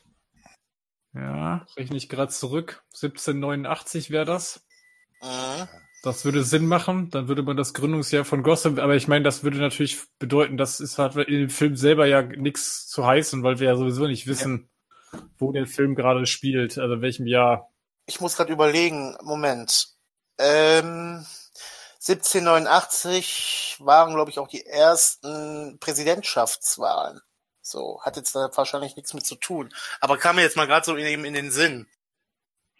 Ja, mich hat's nur gewundert, weil ich mir gedacht habe, warum tauscht man das aus? Ist es nicht egal, ob 200 oder 300 Jahr- Jahre, also zumindest jetzt aus meiner Sicht, oder ist tatsächlich irgendwas in den USA gewesen, was etwas Bestimmtes nicht hätte erlauben können? Weil Städte wird es ja schon gegeben haben wahrscheinlich, nehme ich mal an. Also sie können 200 Jahre alt sein in den USA. Irgendwie komisch, keine Ahnung. Ganz äh, Was aber viel interessanter ist, auch das Gebäude, finde ich, vom, das, Geil. die Stadthalle ist es, oder? Ich meine, Ja. das ist ja bis heute noch, ich meine, ich will nicht mal die Spiele wieder reinbringen, aber ich meine, die Spiele könnten halt auch in dem Gotham City spielen, ne? Also, und auch genauso, ich meine, gut, die Animated Series, klar, aber auch ganz viel, das ist schon so, ja, das ist schon cool, auch mit diesen riesen Statuen überall und alles. Ich meine, das macht ja alles vorne und hinten eigentlich gar keinen Sinn, auch die, Rohre, die dann irgendwo einfach langführen, aber es sieht halt einfach unglaublich cool aus. Und hier muss ich auch sagen, das gefällt mir nicht so ganz, weil du gerade eben die Rohre auch erwähnst. Das Matte Painting im Hintergrund ist einfach ganz klar als eines zu erkennen. Ähm, und da, das finde ich ein bisschen schade. Also das hätte ich mir hochwertiger vorstellen können. Ähm, und vielleicht sind auch ein paar Sachen einfach zu übertrieben auch gestaltet, wie diese Rohre eben, als dass man es gleich als Gemälde auch erkennt. Ja. Aber das mal nur so als Nitpicking. Aber wenn es geiler aussehen würde, wäre es noch cooler. ja. Und wahrscheinlich dann auch eben zeitloser. Ja, klar, klar, aber ja. Gut, generell, was haben wir denn als nächstes? Aber trotzdem generell, dass man überhaupt diesen Weg gegangen ist, man hätte auch einfach eine Stadt filmen können. Also. Und das stört mich so heute an den, äh, da setze setz ich mich jetzt in die Sessel mit. Ich kann mit den, außer von Batman Begins, ähm, mit dem Gotham City kann ich nichts anfangen. Ich erkenne da immer die und die amerikanische Stadt. Chicago ist für mich klar zu erkennen und ähm, das hat mich, oder hier, ganz schlimm, The Dark Knight Rises. Wall Street ganz klar, boah, da krieg ich, LA habe ich da teilweise erkannt, fand ich ganz schlimm. Hat mich immer auch, hat mich auch rausgerissen. Ärgert mich auch total. Ja, das ist, sind halt die unterschiedlichen Ansätze, wobei ich sagen muss, dieses geschlossene Gotham City, wie es jetzt eben im Burtonverse ist, das ist auch meins. Also ja, ne? mehr als, als die, als, als eine Stadt, die, sagen wir mal, nicht so Gotham City schreit. Also das, ja, da bin ich tatsächlich hier bei, bei einer eigenen Stadt. Und keine Schwesterstadt zu Metropolis ist. Vielleicht, wir wissen es nicht. So, wir, kommen, wir tauchen jetzt in eine weitere Welt ein, und zwar die des Gotham Globe. Ähm, Ellie Knox ja. betritt den und wird dann von einem Typen, der, glaube ich, so aussehen möchte wie Bob Kane, ähm, ähm, wird ihm eine Zeichnung gereicht, in der er Batman illustriert hat. Ist ja übrigens die, die Unterschrift von Bob Kane mit drauf auf der Zeichnung, ne? Mhm. Finde ich ganz nice. Ich habe mal gehört, er sollte ja diese Rolle eigentlich spielen, ähm, ist aber dann ähm, krank geworden an dem Tag und deswegen musste jemand anderes einspringen. Er, er war ja auch schon zu alt. Ne? Das ist, aber er war am Set, oder nicht? Ja, ja, er war am Set. Ja, also weil, weil ich habe mir die Extras durchgeklickt und das ist das erste äh, Bob Kane am Set von vom Film, bla bla bla. Ja. Da finde ich es generell schade, dass es da leider nie, also auch jetzt bei Batman Returns Forever und äh, Batman und Robin, nie zu einem Cameo äh, gekommen ist. Ich meine, der war ja auch bei Batman und Robin, war der immer zugegen, ne? Finde ich schade. Würde man halt heute machen natürlich, ne? Ja, heute also, ja, klar. Aber damals, ja. Er war halt nicht Stanley. Man kann halt nicht an alles denken. Ja gut, aber Stanley hat halt auch irgendwann mal damit angefangen. Heute, heute ist man ja viel mehr darauf bedacht, so einen Personenkult halt auch zu betreiben, sowas. Ja, aber ich finde es schon komisch. Also sie haben es ja dann irgendwie, glaube ich, ab, äh, mhm. ab seine Witwe hat ja ab Batmans Rückkehr in jedem Teil mitgespielt. Ja, Forever. Ähm, Forever. Nicht in Batmans Rückkehr. Doch, in Batmans Rückkehr hat sie auch mitgespielt. Sie ist eine der Damen, die sagt, oh, äh, jemand, der vom äh, Frosch zum Prinzen wird. Mhm. Ja, ähm, ah, sorry, ich ja. nehme alles zurück. Jo. Das ist, äh, das ist auch sie. Und sie haben ja dann diesen einen Governor, diesen einen Politiker, der dann ähm, glaube ich, ab Forever in jedem Film mit äh, ja, zu sehen. Der Party, in der Party, dem Joker, das ähm, Richtig. In, wir in wollen Dark Knight. ja, genau, genau. Stimmt, ja. ja, ja. Richtig. Und auch, also, und auch Wayne-Member, Board-Member ist, ne? Oder? Richtig, genau. In, einem, ja, in welchem Teil? Ich glaube, in Begins. Im, oder ist es nee, nee, Rises in, in Dark Knight Rises. Ja, genau. Ja, ja. ja. Und da verstehe ich halt nicht, warum hat man dann nicht Bob Kane genommen. Aber vielleicht wollte er auch selber nicht. Ja, komm. Der wollte halt nicht. Nö, aber äh, Sean Young wollte ursprünglich Kim, äh, Kim Basingers Rolle haben, ähm, ist vom Pferd gefallen. So, und jetzt sitzt hier Vicky Vale in Form von Kim Basinger. Ähm, auf die jetzt Ellie Knox im Gotham Globe trifft. Und ähm, eure Meinung zu Kim Basinger generell in dem Film? Wird er oft mal gern als die dauerschreiende ähm, ja, die, die, äh, wie heißt das, die, die Damsel, Damsel, Damsel in Mistress. Damsel, Damsel in the Mistress. Ja also hier trifft, das kann ich mal schon vorab sagen, für mich alles zu, was ich auch über Jack Nicholson vorher gesagt habe, sehe ich halt nicht so. Ähm, wahrscheinlich aus nostalgischer Verklärtheit. Seht ihr das denn so? Nein, da finde ich, wenn ich jetzt einen direkten Vergleich ziehe, ähm, Ridley Scott aus Indiana Jones und der Tempel des Todes weitaus schlimmer war. Mit ihrem Geschrei. Nee, sehe ich nicht so.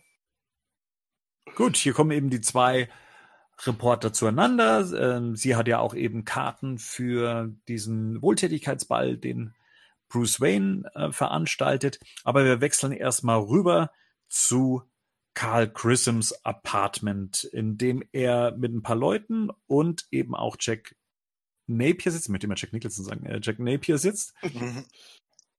Stimmt. Wir haben noch eine Comic-Referenz übergangen, Freunde. Ui.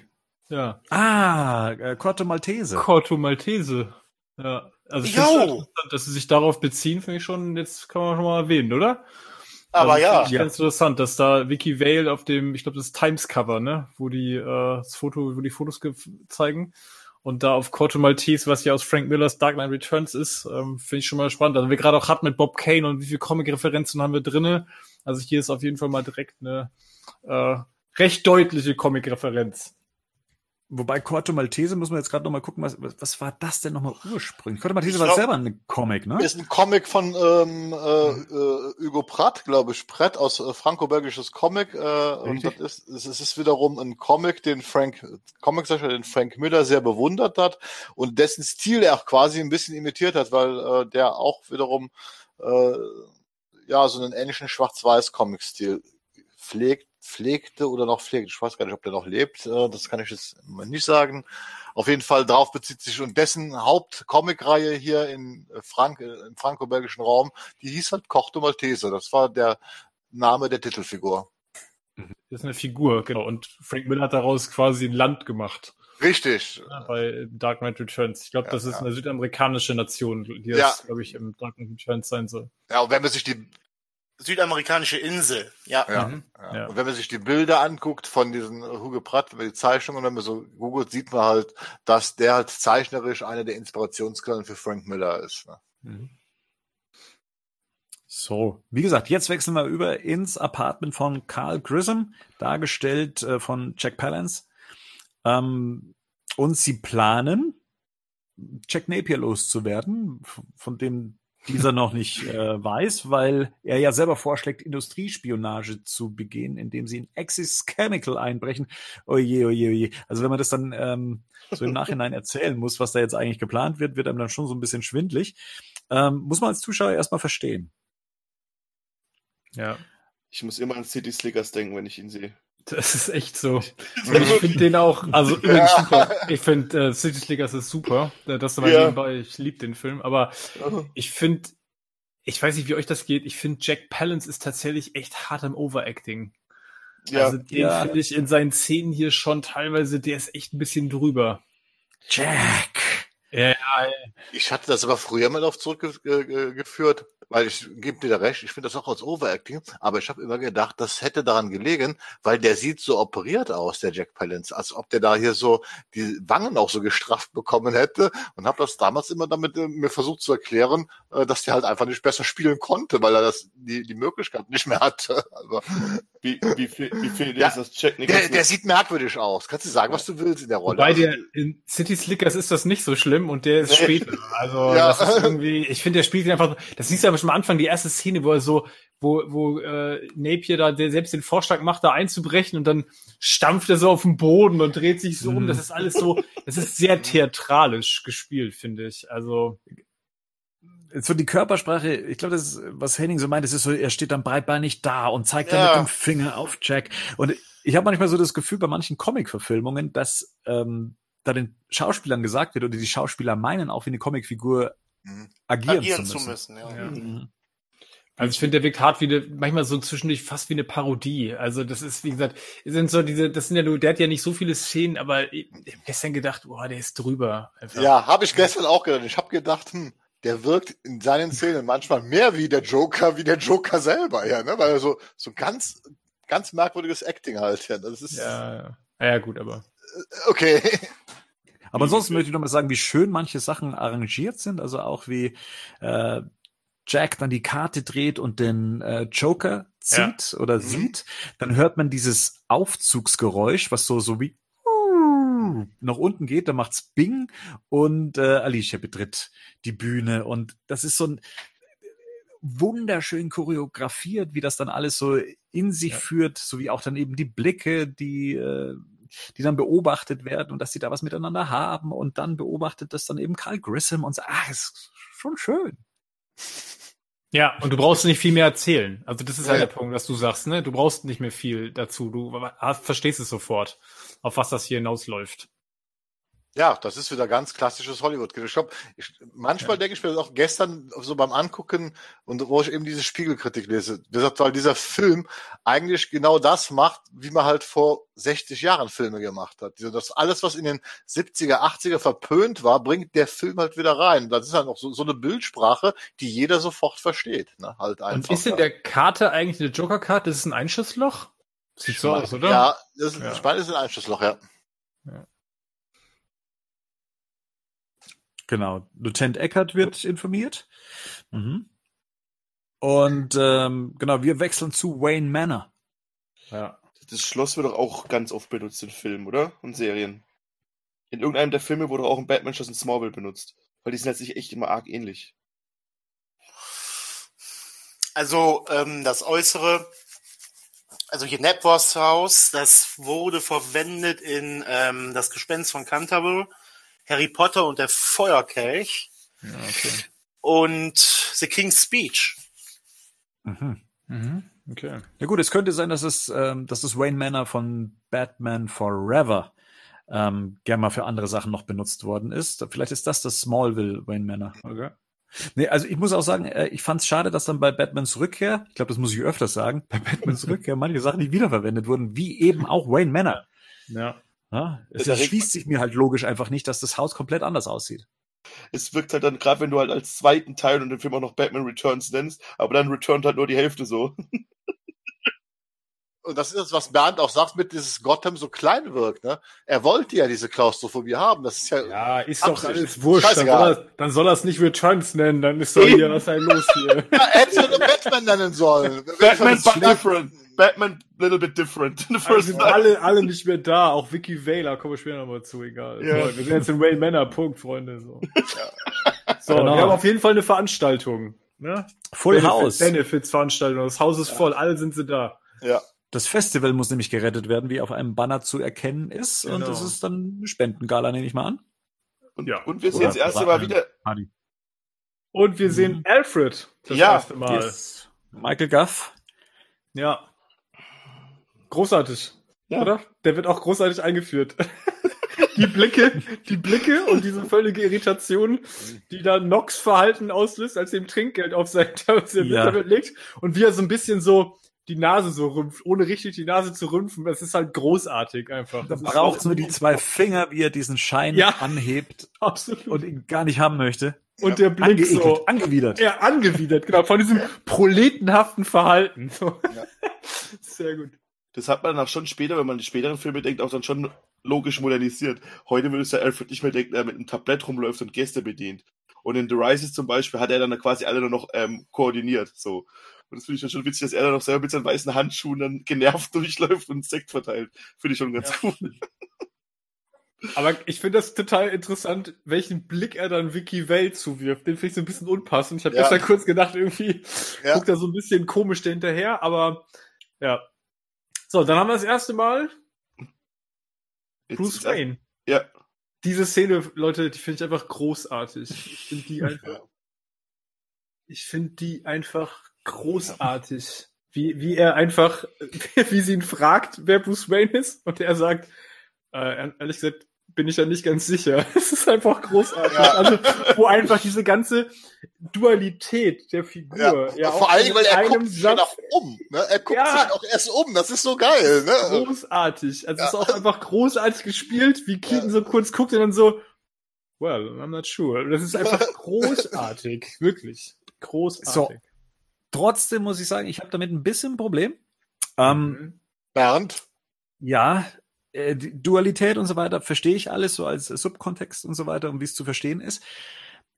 Trotzdem finde ich, dass er dann stellenweise so dieser Clark Kent Charakter da durchkommt, der halt Bruce Bitte? Wayne eigentlich nicht ja, er ist immer so ein bisschen nervös und er ist ein bisschen, er, er steckt halt den Stift dann da rein. Wie gesagt, der Butler kommt dann hinterher und muss ihm das dann auch noch wegräumen. Er ist immer so ein bisschen clumsy. Er ist, er ist so clumsy. Ja, total. Aber Ich habe das, ich habe das gestern auch kurz gedacht und denk mir, das ist einfach so ein typisches Verhalten von, der hat sich gerade verknallt. Der ist gerade komplett woanders. Also ich finde, ja. der ist später auch nicht mehr, nicht noch einmal so. Nee, das ist er auch nicht. Das ist, das ist die einzige Szene, wo der ja. so ist, weil spätestens gleich in der nächsten Szene, wo sie zu dritt dann da in seiner, in seinem Sammlungsraum da sind, ähm, ist der da auch nicht mehr so. Nee. Also da tritt er völlig anders Doch, auf. Echt? Also später, wenn er nochmal auf, klar, wenn er auf Vicky Vale trifft in ihrem Apartment, wenn er da sich so ein, äh, dass er seine Worte nicht zusammenkriegt, dass er mit sich selber dann noch so diese. Ja, genau, aber wieder auf sie bezogen. Das er hat aber halt nichts mit Clumsy zu tun. Das hat aber doch nichts mit Clumsy Ja, aber er ist, halt, er ist halt nicht souverän. Er ist halt schon so, also jetzt Clumsy nicht, aber es, es hat so ein bisschen das Geschmäckle von, ich muss mich noch mal ein bisschen mehr verstellen und mich ein bisschen mehr zum äh, Nicht-Batman-Kandidaten machen, indem ich halt verstreut wirke und äh, nicht wirklich weiß, was gerade, wer gerade wer ist und mhm. äh, ja, ich verstehe schon, was du meinst. Ja. Die, die, die Geschichte mit denen geben sie Nox noch mal so und so viel Dollar und so weiter. Also das, und, und auch später nochmal in Batmans Rückkehr ist ja das Ganze auch nochmal so angelegt, dass er dann in, im Gespräch mit Selina Kyle ähnliche Anwandlungen hat wie eben hier, dass er halt eben kein, wie soll man sagen, gestandener Charakter ist, aber so ein bisschen Verstreuung, ähnlich wie eben Clark Kent, versucht damit reinzubringen. Ich habe aber das nie, ich habe das nie, ich habe das nie so verstanden, dass er das. Mhm. Meinst du jetzt, dass er das bewusst einsetzt?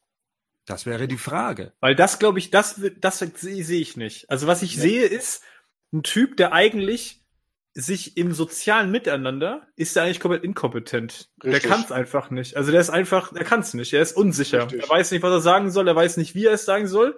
Und er bewegt sich da auch nicht gerne. Also das, ist, nicht, das ist nichts, was er gerne macht. Das, was er gerne macht, ist und das, wo er, er selbst wird, ist, wenn er sich eine Maske aufsetzt. Richtig. Und in die Nacht hinausgeht. So. Und das sehe ich hier. Und das finde ich bringt Keaton tatsächlich extrem gut rüber. Was man natürlich ihm dann nicht mehr abkauft, ist dieses Playboy-Ding. Das ist ja. natürlich so ein Punkt, das beißt sich, weil das ist hier kein Playboy, der mit den Medien spielt, der ein Frauenheld ist, alles das kommt hier nicht rüber. Hier kommt ein Typ rüber, der schüchtern ist, der unsicher ist, der sich in dem, auf dem Parkett nicht so richtig zu bewegen weiß. Witzigerweise verhält er sich ja auch nicht wie ein Playboy. Das wird ja mal erzählt, dass er ein Playboy wäre, aber äh, Michael Keaton selbst spielt nie den Playboy. Das ist ja das Interessante. Ja. Und das ist der Unterschied zu Clark Kent. Clark Kent spielt diese Clumsy-Rolle tatsächlich und das macht Christopher Reeve in Superman ganz klar mit einem gewissen Overacting stellt er sich ganz bewusst so ein bisschen dümmlich an. Aber Michael Keaton, der spielt das wirklich so, und das ist glaube ich Henning, äh, der hat sich da jetzt verknallt und der Typ ist sozial absolut inkompatibel mit der Welt. Das ist das Problem, was er hat. Auch dieses, ja, ich verstehe schon, was der meint. Der hat den Kugelschreiber in der Hand, er guckt schnell auf sein Smoking, stellt fest, ich habe keine Brusttaschen und dann und dann steckt er das Ding halt einfach dahin, wo es halt gerade hinpasst. Alfred läuft ihm hinterher und so mit dem Kugelschreiber ein. Das hat schon so ein bisschen was von, das hat schon Comedy-Elemente in, in dem in dem Moment. Das stimmt schon. So und ich denke auch, dass der sich in der Umgebung jetzt da gerade nicht so wohl gefühlt hat. Seine Welt ist, so verstehe ich das, ähm, die Betthöhle halt. Also das ist für ihn sein gewohntes Umfeld. Das mag er nicht. Da wird er ja auch souverän. Sobald, das ist ja das Interessante, ja. wenn er mit, mit Alfred allein in der Betthöhle sitzt, auch ohne Kostüm, ist er ja urplötzlich der Detektiv, der Souveräne, der äh, äh starke Und Typ. der Schweiger. Richtig. Ich glaube, das ist ein ganz entscheidendes Ding. Der redet ja mit Alfred auch nicht besonders viel. Also die haben ja nicht besonders viel Dialoge. Und ne, du siehst ihn in der Höhle später eigentlich immer ständig nur, wie er da sitzt, mit dem Denkerblick, mit seiner Brille. Da kommen wir dann ja mal drauf zurück. Mhm. Brille finde ich auch mal interessant. Batman ist ein Brillenträger. Ähm, mhm. Da wirkt er so, als wenn er, der ist ja voll in seinem Element. Aber dieses ganze Soziale ist nicht sein Ding. Wobei ich tatsächlich auch finde, dass er jetzt in der nächsten Szene, ähm, die ich auch übrigens hervorragend finde. Die ich mir gestern dreimal angeguckt, ähm, wo er dann quasi sich offenbart. Ich finde es einfach großartig. Ja, das ist. Wie, wie viel ist eigentlich, dass der Commissioner von Gotham Glücksspiel betreibt? Für einen guten Zweck, bitte. ja. Hätte das Geld auch spenden können. er muss erstmal gewinnen, Rico. Ja, er muss es erstmal gewinnen. Er hat sonst kein Geld. Das ist bestimmt nicht der bestbezahlte Job in der Stadt. Ach, dann schicken Anzug an. Geliehen. Ja. Alles geliehen. ja. ja. Auf jeden Fall, die nächste Szene finde ich großartig. Also dieses, ne, ähm, wo er sagt, äh, weil ich es in Japan gekauft habe und äh, ah, Bruce Wayne. Und sie sagt, sind sie sich diesmal sicher? also finde ich einfach großartig. Ich finde auch, das ist auch eine großartige Szene. Also ich, ich, ich schaue einfach Michael Keaton da in seinen Szenen auch gerne zu, wenn er da spielt. Ja, das ist ähm, der hat ja eine wahnsinnige, also ich finde Michael Keaton Komik hin und her, der hat in diesem Film aber eine, also mindestens mal ist das hart melancholisch. Also das ist eine unglaubliche mhm. Melancholie, die Ich finde den tief traurig. Generell. Ja, genau. Also ich sag ja, das ist ja, ne, also du denkst ja manchmal, also fast schon sagen, das ist ja, der wirkt ja fast schon depressiv manchmal. Ja. Ähm, aber das gibt ihm natürlich eine Tiefgründigkeit, ähm, die ich so in der Form, muss ich tatsächlich sagen, haben wir die kein zweites Mal in den Verfilmungen. Also Nein, da muss ich ganz ehrlich sagen, das kriegt äh, auch ein Bale nicht hin, obwohl der mhm. viel mehr, obwohl der viel mehr Story-Kontext und auch viel mehr, ähm, viel mehr Screentime bekommt, was das betrifft und viel mehr erklärt wird. Hier ist einfach nur Keaton, nur seine Augen, nur die Art, wie der da sitzt und manchmal guckt und denkst dir so, boah, ich kann das fühlen gerade. Ich fühle, was mit dir los ist. Und ich glaube, ja, das ist auch das, was Burton so grandios gemacht hat, ja, weil der auch, ja. glaube ich, gesagt hat, ich verstehe diese Figur. Und ich glaube, das ist ja auch der, der Ankerpunkt, den, den Burton für sich gesucht hat. So dieses, Richtig. ich verstehe, was diese Figur Bruce Wayne ausmacht und ich fühle das. Ja. ja. Und das ist tatsächlich etwas, was mir so bei dem Potenzial von Bale angeht, auch gefehlt hat in den Nolan-Filmen. Gerade dieses etwas introvertierte, dieses melancholische, dieses etwas da stimmt irgendwas nicht, etwas arbeitet da, wie es halt eben bei Batmans Rückkehr eben der Fall war, dass äh, man das Gefühl hat, ein Bruce Wayne hockt da einen ganzen Abend lang nur auf seinem Sessel, um zu warten, dass das Bat-Signal äh, sich zeigt und ähm, sich dann in Schale wirft. Das, das, das fehlt mir bei den neueren mhm. Sachen, weil man halt immer wieder versucht, auch diesen, diesen Playboy mit reinzukriegen und diese, diese, die nächste Fassade. Und dafür fällt halt dann dieser, dieser Aspekt dafür umso stärker runter. Die, Darf ich den Satz zu Ende führen? Ja, äh, sorry. Dann fällt eben diese, dieser Aspekt runter, dass man halt eben diesen introvertierten, diesen melancholischen, diesen nachdenklichen Bruce Wayne dann dafür opfert. Ja. Aber trotzdem muss ich sagen, wenn man ihn dann als Bruce Wayne in seiner Rolle sieht, als Chef und wie er Leute da, wo es dann drum ging, wo dieser eine Bedienstete ihn fragt, hey, kann ich noch ein paar Champagnerflaschen öffnen? Und er sagt, ja, ja, klar, mach einfach. So Rollen kauft man, also diese ganze Partygeschichte und das drumherum, das kauft man dann Christian Bale, finde ich, dann doch, doch eher ab, finde ich, oder mehr ab. Wisst ihr, was ich meine? Ja, also, den Playboy halt. Ja, der Playboy halt auch derjenige, der halt auch weiß, dass er Bruce Wayne ist. Bei, bei Keaton hat man schon so ein paar Mal das Gefühl, der schleicht so ein bisschen durch seine eigene Villa und weiß selber nicht so ganz, was er hier macht. Ja, ich, ja das ist auch so. Der, das weiß der auch nicht. Das weiß der auch nicht. Ja, ja, das klar. ist genau der Punkt halt. Das weiß der da auch gerade nicht. Der hat überhaupt keine Ahnung. Das finde ich auch so geil. So, äh, wie viele Flaschen soll er machen? Er dreht sich um so, äh, sechs Flaschen oder sechs, ja, ja eben, gut, genau. weil er überhaupt keine Ahnung hat davon, weil ja. er, man, man, merkt, okay, er macht es nicht besonders häufig. Also er genau. gibt wohl nicht besonders oft Partys. Ja. Und, dann, und dann muss man halt schon sagen, und dann, dann finde ich es halt schon, dann das ist halt schon auch interessant natürlich, aber klar, man merkt halt der Zeitgeist und zeigt halt auch, dass es halt interessanter ist. Ich meine, da muss man nur dran denken, die letzte Szene von Justice League, glaube ich, wo dann irgendwie klar kennt, Bruce Wayne fragt, äh, wie, wie, kauft man eine Bank oder irgendwie sowas. Oder wie, wie er das Haus zurückbekommt. Der Fokus ist halt viel mehr drauf, dass halt dieser Typ ist, der einfach alles kaufen kann und seine Kohle raushaut. Und der ist halt wirklich eher so, ja gut, ich hab das halt, aber das ist nicht so mein Augenmerk. Ich will hier gerade, eigentlich will ich nur auf die Straße gehen und Verbrecher verprügeln. Ja. So, ich kein Bock auf die Leute hier. Wer sind Menschen? Hier, der ähm, Keaton in diesem Batman, der will auch, glaube ich, lieber auch Außenseiter sein. Und das waren ähm, Bale und Affleck halt nicht, meiner Meinung nach. Die ähm, hatten da ihre Verbündeten und dann hatten sie den, dann hatten sie den und der hatte halt wirklich nur Alfred. Und hat sich da auch, glaube ich, wohl gefühlt. Ne? Also nur er und Alfred und alles klar und sonst kein anderer. Und das hatten die anderen nicht. Dann gab es noch einen Lu Lucius Fox, dann gab es noch meinetwegen eine Rachel, dann gab's, da war zu viel drumrum, finde ich. Ja gut, klar, ist normal. Also ich weiß nicht, ich würde dir nicht zustimmen bei dem Satz, er will lieber, das glaube ich nicht. Ich glaube nicht, dass das mit Wollen zu tun hat. Ich glaube, dass das so ein typischer, für mich ja eine typische Kernessenz von Batman ist. Er kann einfach nicht anders. Er kann es einfach nicht. Es geht nicht um Wollen. Es geht um, ich kann es einfach nicht. Weil ich eigentlich ist das, was ich tue, tue ich deswegen, weil ich eigentlich überhaupt nichts anderes habe, weil ich kann nur das.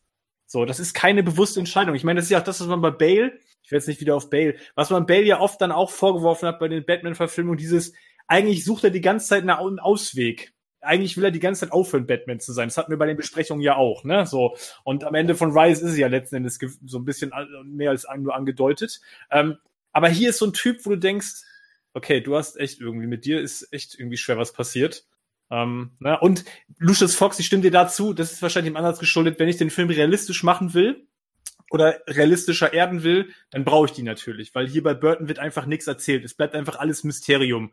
Wer baut ihm den ganzen Kram, macht das alles selber? Das wird ja alles nicht erklärt. So, so tief geht ja Burtons Film gar nicht. Muss er auch nicht. Wenn ich aber das natürlich alles zeigen will, dann bin ich natürlich spätestens an dem Punkt, weil Rico vorhin sagte, ne, schon ganz cool, wenn man sieht, wie Bale irgendwie seine Battle-Ranks in der Höhle selber macht. Ähm, dann muss ich den, den Kontext dazu natürlich liefern. Und dann ist spätestens klar, das kann er nicht mehr alles alleine machen eigentlich, weil das, weil das völlig unrealistisch wäre. Ja. Ich finde aber interessant, wie die Szene hier endet auch, ne? Hinter dem Spiegel und da siehst du diese ganze Paranoia auch nochmal. Dieses, das ganze, das ganze Wayne Manor ist komplett kameraüberwacht, ne? Und dann siehst du ihn plötzlich auch in seinem Element. Bruce Wayne sitzt in seiner Höhle vor den ganzen Monitoren und wo man irgendwie denkt, okay, der kann eigentlich jeden Millimeter von seinem eigenen Haus, seine, seinem eigenen Haus, ist jeder Millimeter Kamera überwacht, also Bild und Ton überwacht, was ja auch eigentlich mhm. schon, schon für sich spricht. Und dafür muss man nur ein bisschen Turn können, in die Höhle zu kommen, ne? also so toll ist das Überwachungssystem ja trotzdem nicht. Aber ja. Einfach paranoides, ja. Wie ist das, Aber Bernd? Du hast ja mit Design gesagt. So, jetzt sehen wir das erste Mal mhm. ein bisschen, wir sehen das erste Mal eigentlich die Höhle, ne? Zumindest ein Stück davon. Viel wichtiger, wir sehen's, wir ja. sehen das erste Mal unseren Bettcomputer. Richtig. Genau. Ja. Und deswegen muss ich auch sagen, das ist ja auch die Szene, die dann ja zu meinem Internetnamen ja dann geführt hat, also warum ich mich dann für den Bettcomputer entschieden habe. Ähm, mir hat dieses Design, auch wenn das jetzt, das ist vollkommen 80er, ne? Also auch die, klar, die äh, 4 zu 3 Bildschirme und dass es Röhren sind und so weiter. Aber ich finde dieses, wie das alles angeordnet ist und gerade eben diese, diese Flut an Bildschirmen, die mich auch übrigens wieder an Dark Knight Returns erinnern, wenn da gerade über diese ganzen mhm. Mediengeschichten geht, diese Panels, wo Nachrichtensprecher ja. drauf sind und, und Dialoge zu sehen sind und so weiter. Das spiegelt sich für mich hier wieder und ähm, er hat einfach so ein, so ein, er hat so einen Einsatzort, an dem er sich befindet, wie du schon sagst, wo er wo er alles überwacht, was ihm möglich ist, ähm, wo er recherchiert, wo er ja eben seinen Platz in der Höhle gefunden hat so sein Zentrum, wo ja auch später dann eben auch noch wichtige Szenen stattfinden im Film. Ähm, also ich finde es ähm, unglaublich schön arrangiertes äh, Design eben anhand der damaligen Technik, ähm, dass hier aber auch Knöpfe zu sehen sind, an denen man auch wirklich noch was machen kann und sowas. Ne? Das gibt den Ganzen auch so, so, so eine Echtheit wieder, dass da was gebaut wurde, dass da was erschaffen wurde, was er wahrscheinlich irgendwie auch selbst gemacht hat. Ähm, ja, was soll ich sagen? Ich äh, bin vom Bad Computer sehr begeistert. Wir, Wir auch. Wir auch. Schleimer. Moment. Wir reden, doch jetzt, wir reden doch jetzt über den Film, ne? Oder? Also ich nicht. Subtext. Subtext, Gerd. Subtext. Okay, Subtext. Alles klar. Alles klar. Nee, so, jetzt aber, kommen wir aber nochmal, nochmal. Jetzt der erste Shot. Wir sehen ihn von vorne. Er sitzt mit seinem Smoking da. Ja. Und er hat eine Brille auf. So. Ja. Meine Frage, habt ihr euch da je Gedanken drüber gemacht? Oder Nein. ist das ein Element, wo ihr sagt, Doch. ignoriere ich komplett? Weil ich habe gestern beim Gucken gedacht, ey krass, der trägt eine Brille, das ist irgendwie auch ungewöhnlich. Doch, also für mich war das tatsächlich immer so ein Punkt, wo ich mir gedacht habe, ah, ja, weil für mich war, war Brille zu dem damaligen Zeitpunkt eine Schwäche. Also gerade, glaube ich, die 80er Jahre waren, äh, da ist man als Kind, wenn man eine Brille trug oder sowas, ähm, ja doch als wurde die Schwäche einem immer wieder aufgezeigt, wenn man als äh, Brillenschlange und so weiter dann äh, bezeichnet wurde. Oder eben auch mit dem Clark Kent, der sich ja hinter seiner Brille versteckt, ne? ähm, um eine weitere Schwäche wahrscheinlich auch eine menschliche Schwäche mit aufzuzeigen. Und das war damals schon immer so ein Punkt, wo ich mir gedacht habe, hm, komisch, Bruce Wayne braucht eine Brille, was ihn gleichzeitig wiederum menschlicher macht. Mhm. Ähm, aber gleichzeitig eben auch eine Schwäche ist, die er erstmal in dem, was er macht, ausgleichen müsste. Von dem her, ja, mir ist es damals auch schon aufgefallen. Was waren deine Gedanken noch dazu? Ich habe mich gestern als erstes gefragt, wie macht er das als Batman? Ja, also, genau. Und wozu, wozu braucht er die Brille? Also, er ist, okay, ist eine Lesebrille, ja, okay.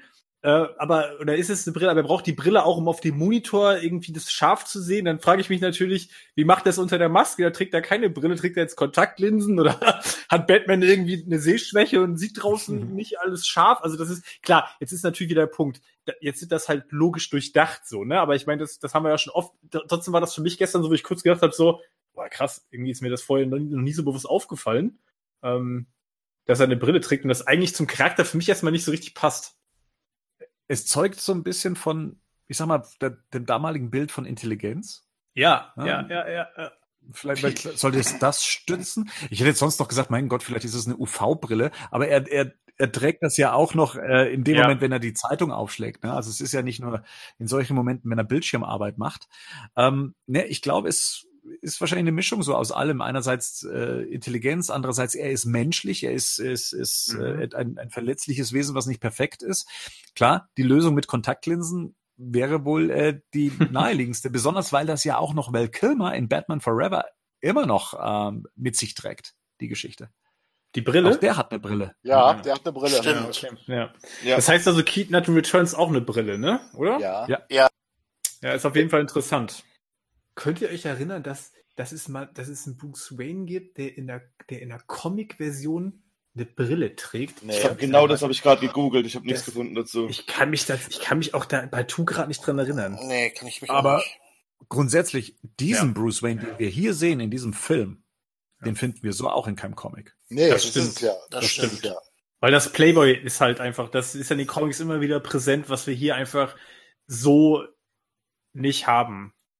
Ich überlege gerade, dass in den Comics nicht vielleicht auch ein Stück weit wir haben ja schon oft darüber gesprochen, dass ich glaube ich in Comics manche Sachen, die sich im Prinzip so ein bisschen widersprechen, kann ich besser auflösen. Also zum Beispiel, weil ich einfach gerade überlege, ich kann in Comics natürlich diesen Playboy zeigen und gleichzeitig kann ich durch einen inneren Monolog ein Stück weit auch dem trotzdem eigentlich eine andere Färbung geben. Versteht ihr, was ich meine? Also man hat schon oft, ich habe schon oft auch Szenen gerade vor Augen, ich kann jetzt kein, konkret, kein konkretes Comic nennen, aber so Szenen, wo klar ist, er ist gerade als Playboy unterwegs, aber eigentlich ist es ihm egal und eigentlich liegt es ihm gerade nicht. Und das wird aber dann im Zweifelsfall, kann ich das über, über ähm, innere Monologe transportieren und erklären, was natürlich bei einem Film ein bisschen schwierig ist.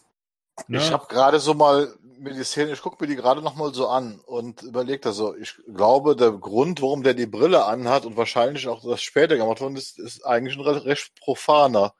Die wollen ihm was zu tun geben. Weil er zieht die Brille nämlich in den Szenen immer aus.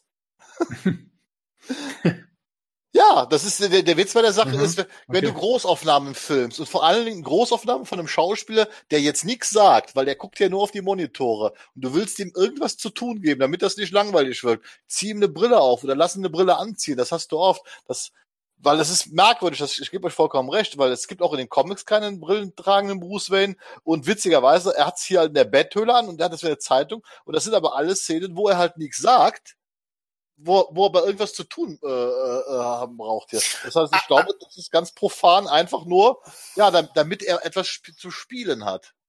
Also du meinst jetzt sowas wie ein Utensil, andere nutzen eine Zigarette für zum Beispiel, ne? Richtig, ja. Ach so. Äh, T tatsächlich, ja. Also wenn man, wenn man sich das ansieht, wenn er später ähm, die Zeitungsartikel studiert, ist es die gleiche Mechanik. Das ist dann dieses, er zieht sie ab, er nimmt sie in seine Faust, diese Brille, und denkt dann nochmal drüber nach, was ist jetzt der nächste Schritt. Und das ist ja hier ähnlich. Ne? Also es ist immer so, eine Szene abzuschließen rund mit einer Geste, die wahrscheinlich anders nicht zu machen wäre. Und deswegen wird dann Bruce Wayne zum Brillenträger. Genau, ich nehme das jetzt ab und jetzt gucke ich nochmal bedeutungsschwanger nochmal irgendwie genau, in die genau, Kamera oder nach genau. unten und jetzt ist aber dem Zuschauer klar, Genau, okay, jetzt, geht, jetzt, jetzt geht's los. Jetzt geht's los. Ich habe gerade eine Entscheidung getroffen, weil in dem ja. Augenblick trifft er die Entscheidung, ne? Ich, ja. ich gehe jetzt los. Ja, und dann, dann schneiden wir ja um, dann geht's ja nach, nach Access Chemical, ne? Und, so, und da geht's ja wieder in die Action rein. Ja. Das ist, ja. wie gesagt, das ist profan. Es hat keine, wahrscheinlich gar keinen tieferen Sinn. Es ist profan, aber es ist effektiv. Es funktioniert. Ja. Es und Leute, die Szene ist einfach ja. musikalisch nochmal unterlegt. Das ist einfach großartig. Ja. Ne? Schön das mysteriös. Einfach, das ist großartig insgesamt einfach gemacht. Und bevor es jetzt für den dunklen Ritter nach Axis Chemicals geht, würde ich sagen, beenden wir hier Teil 1 unserer Tim Burtons Batman-Besprechung und hören uns im nächsten Teil wieder. Wir freuen uns. Bis dahin, gute Nacht. Ciao.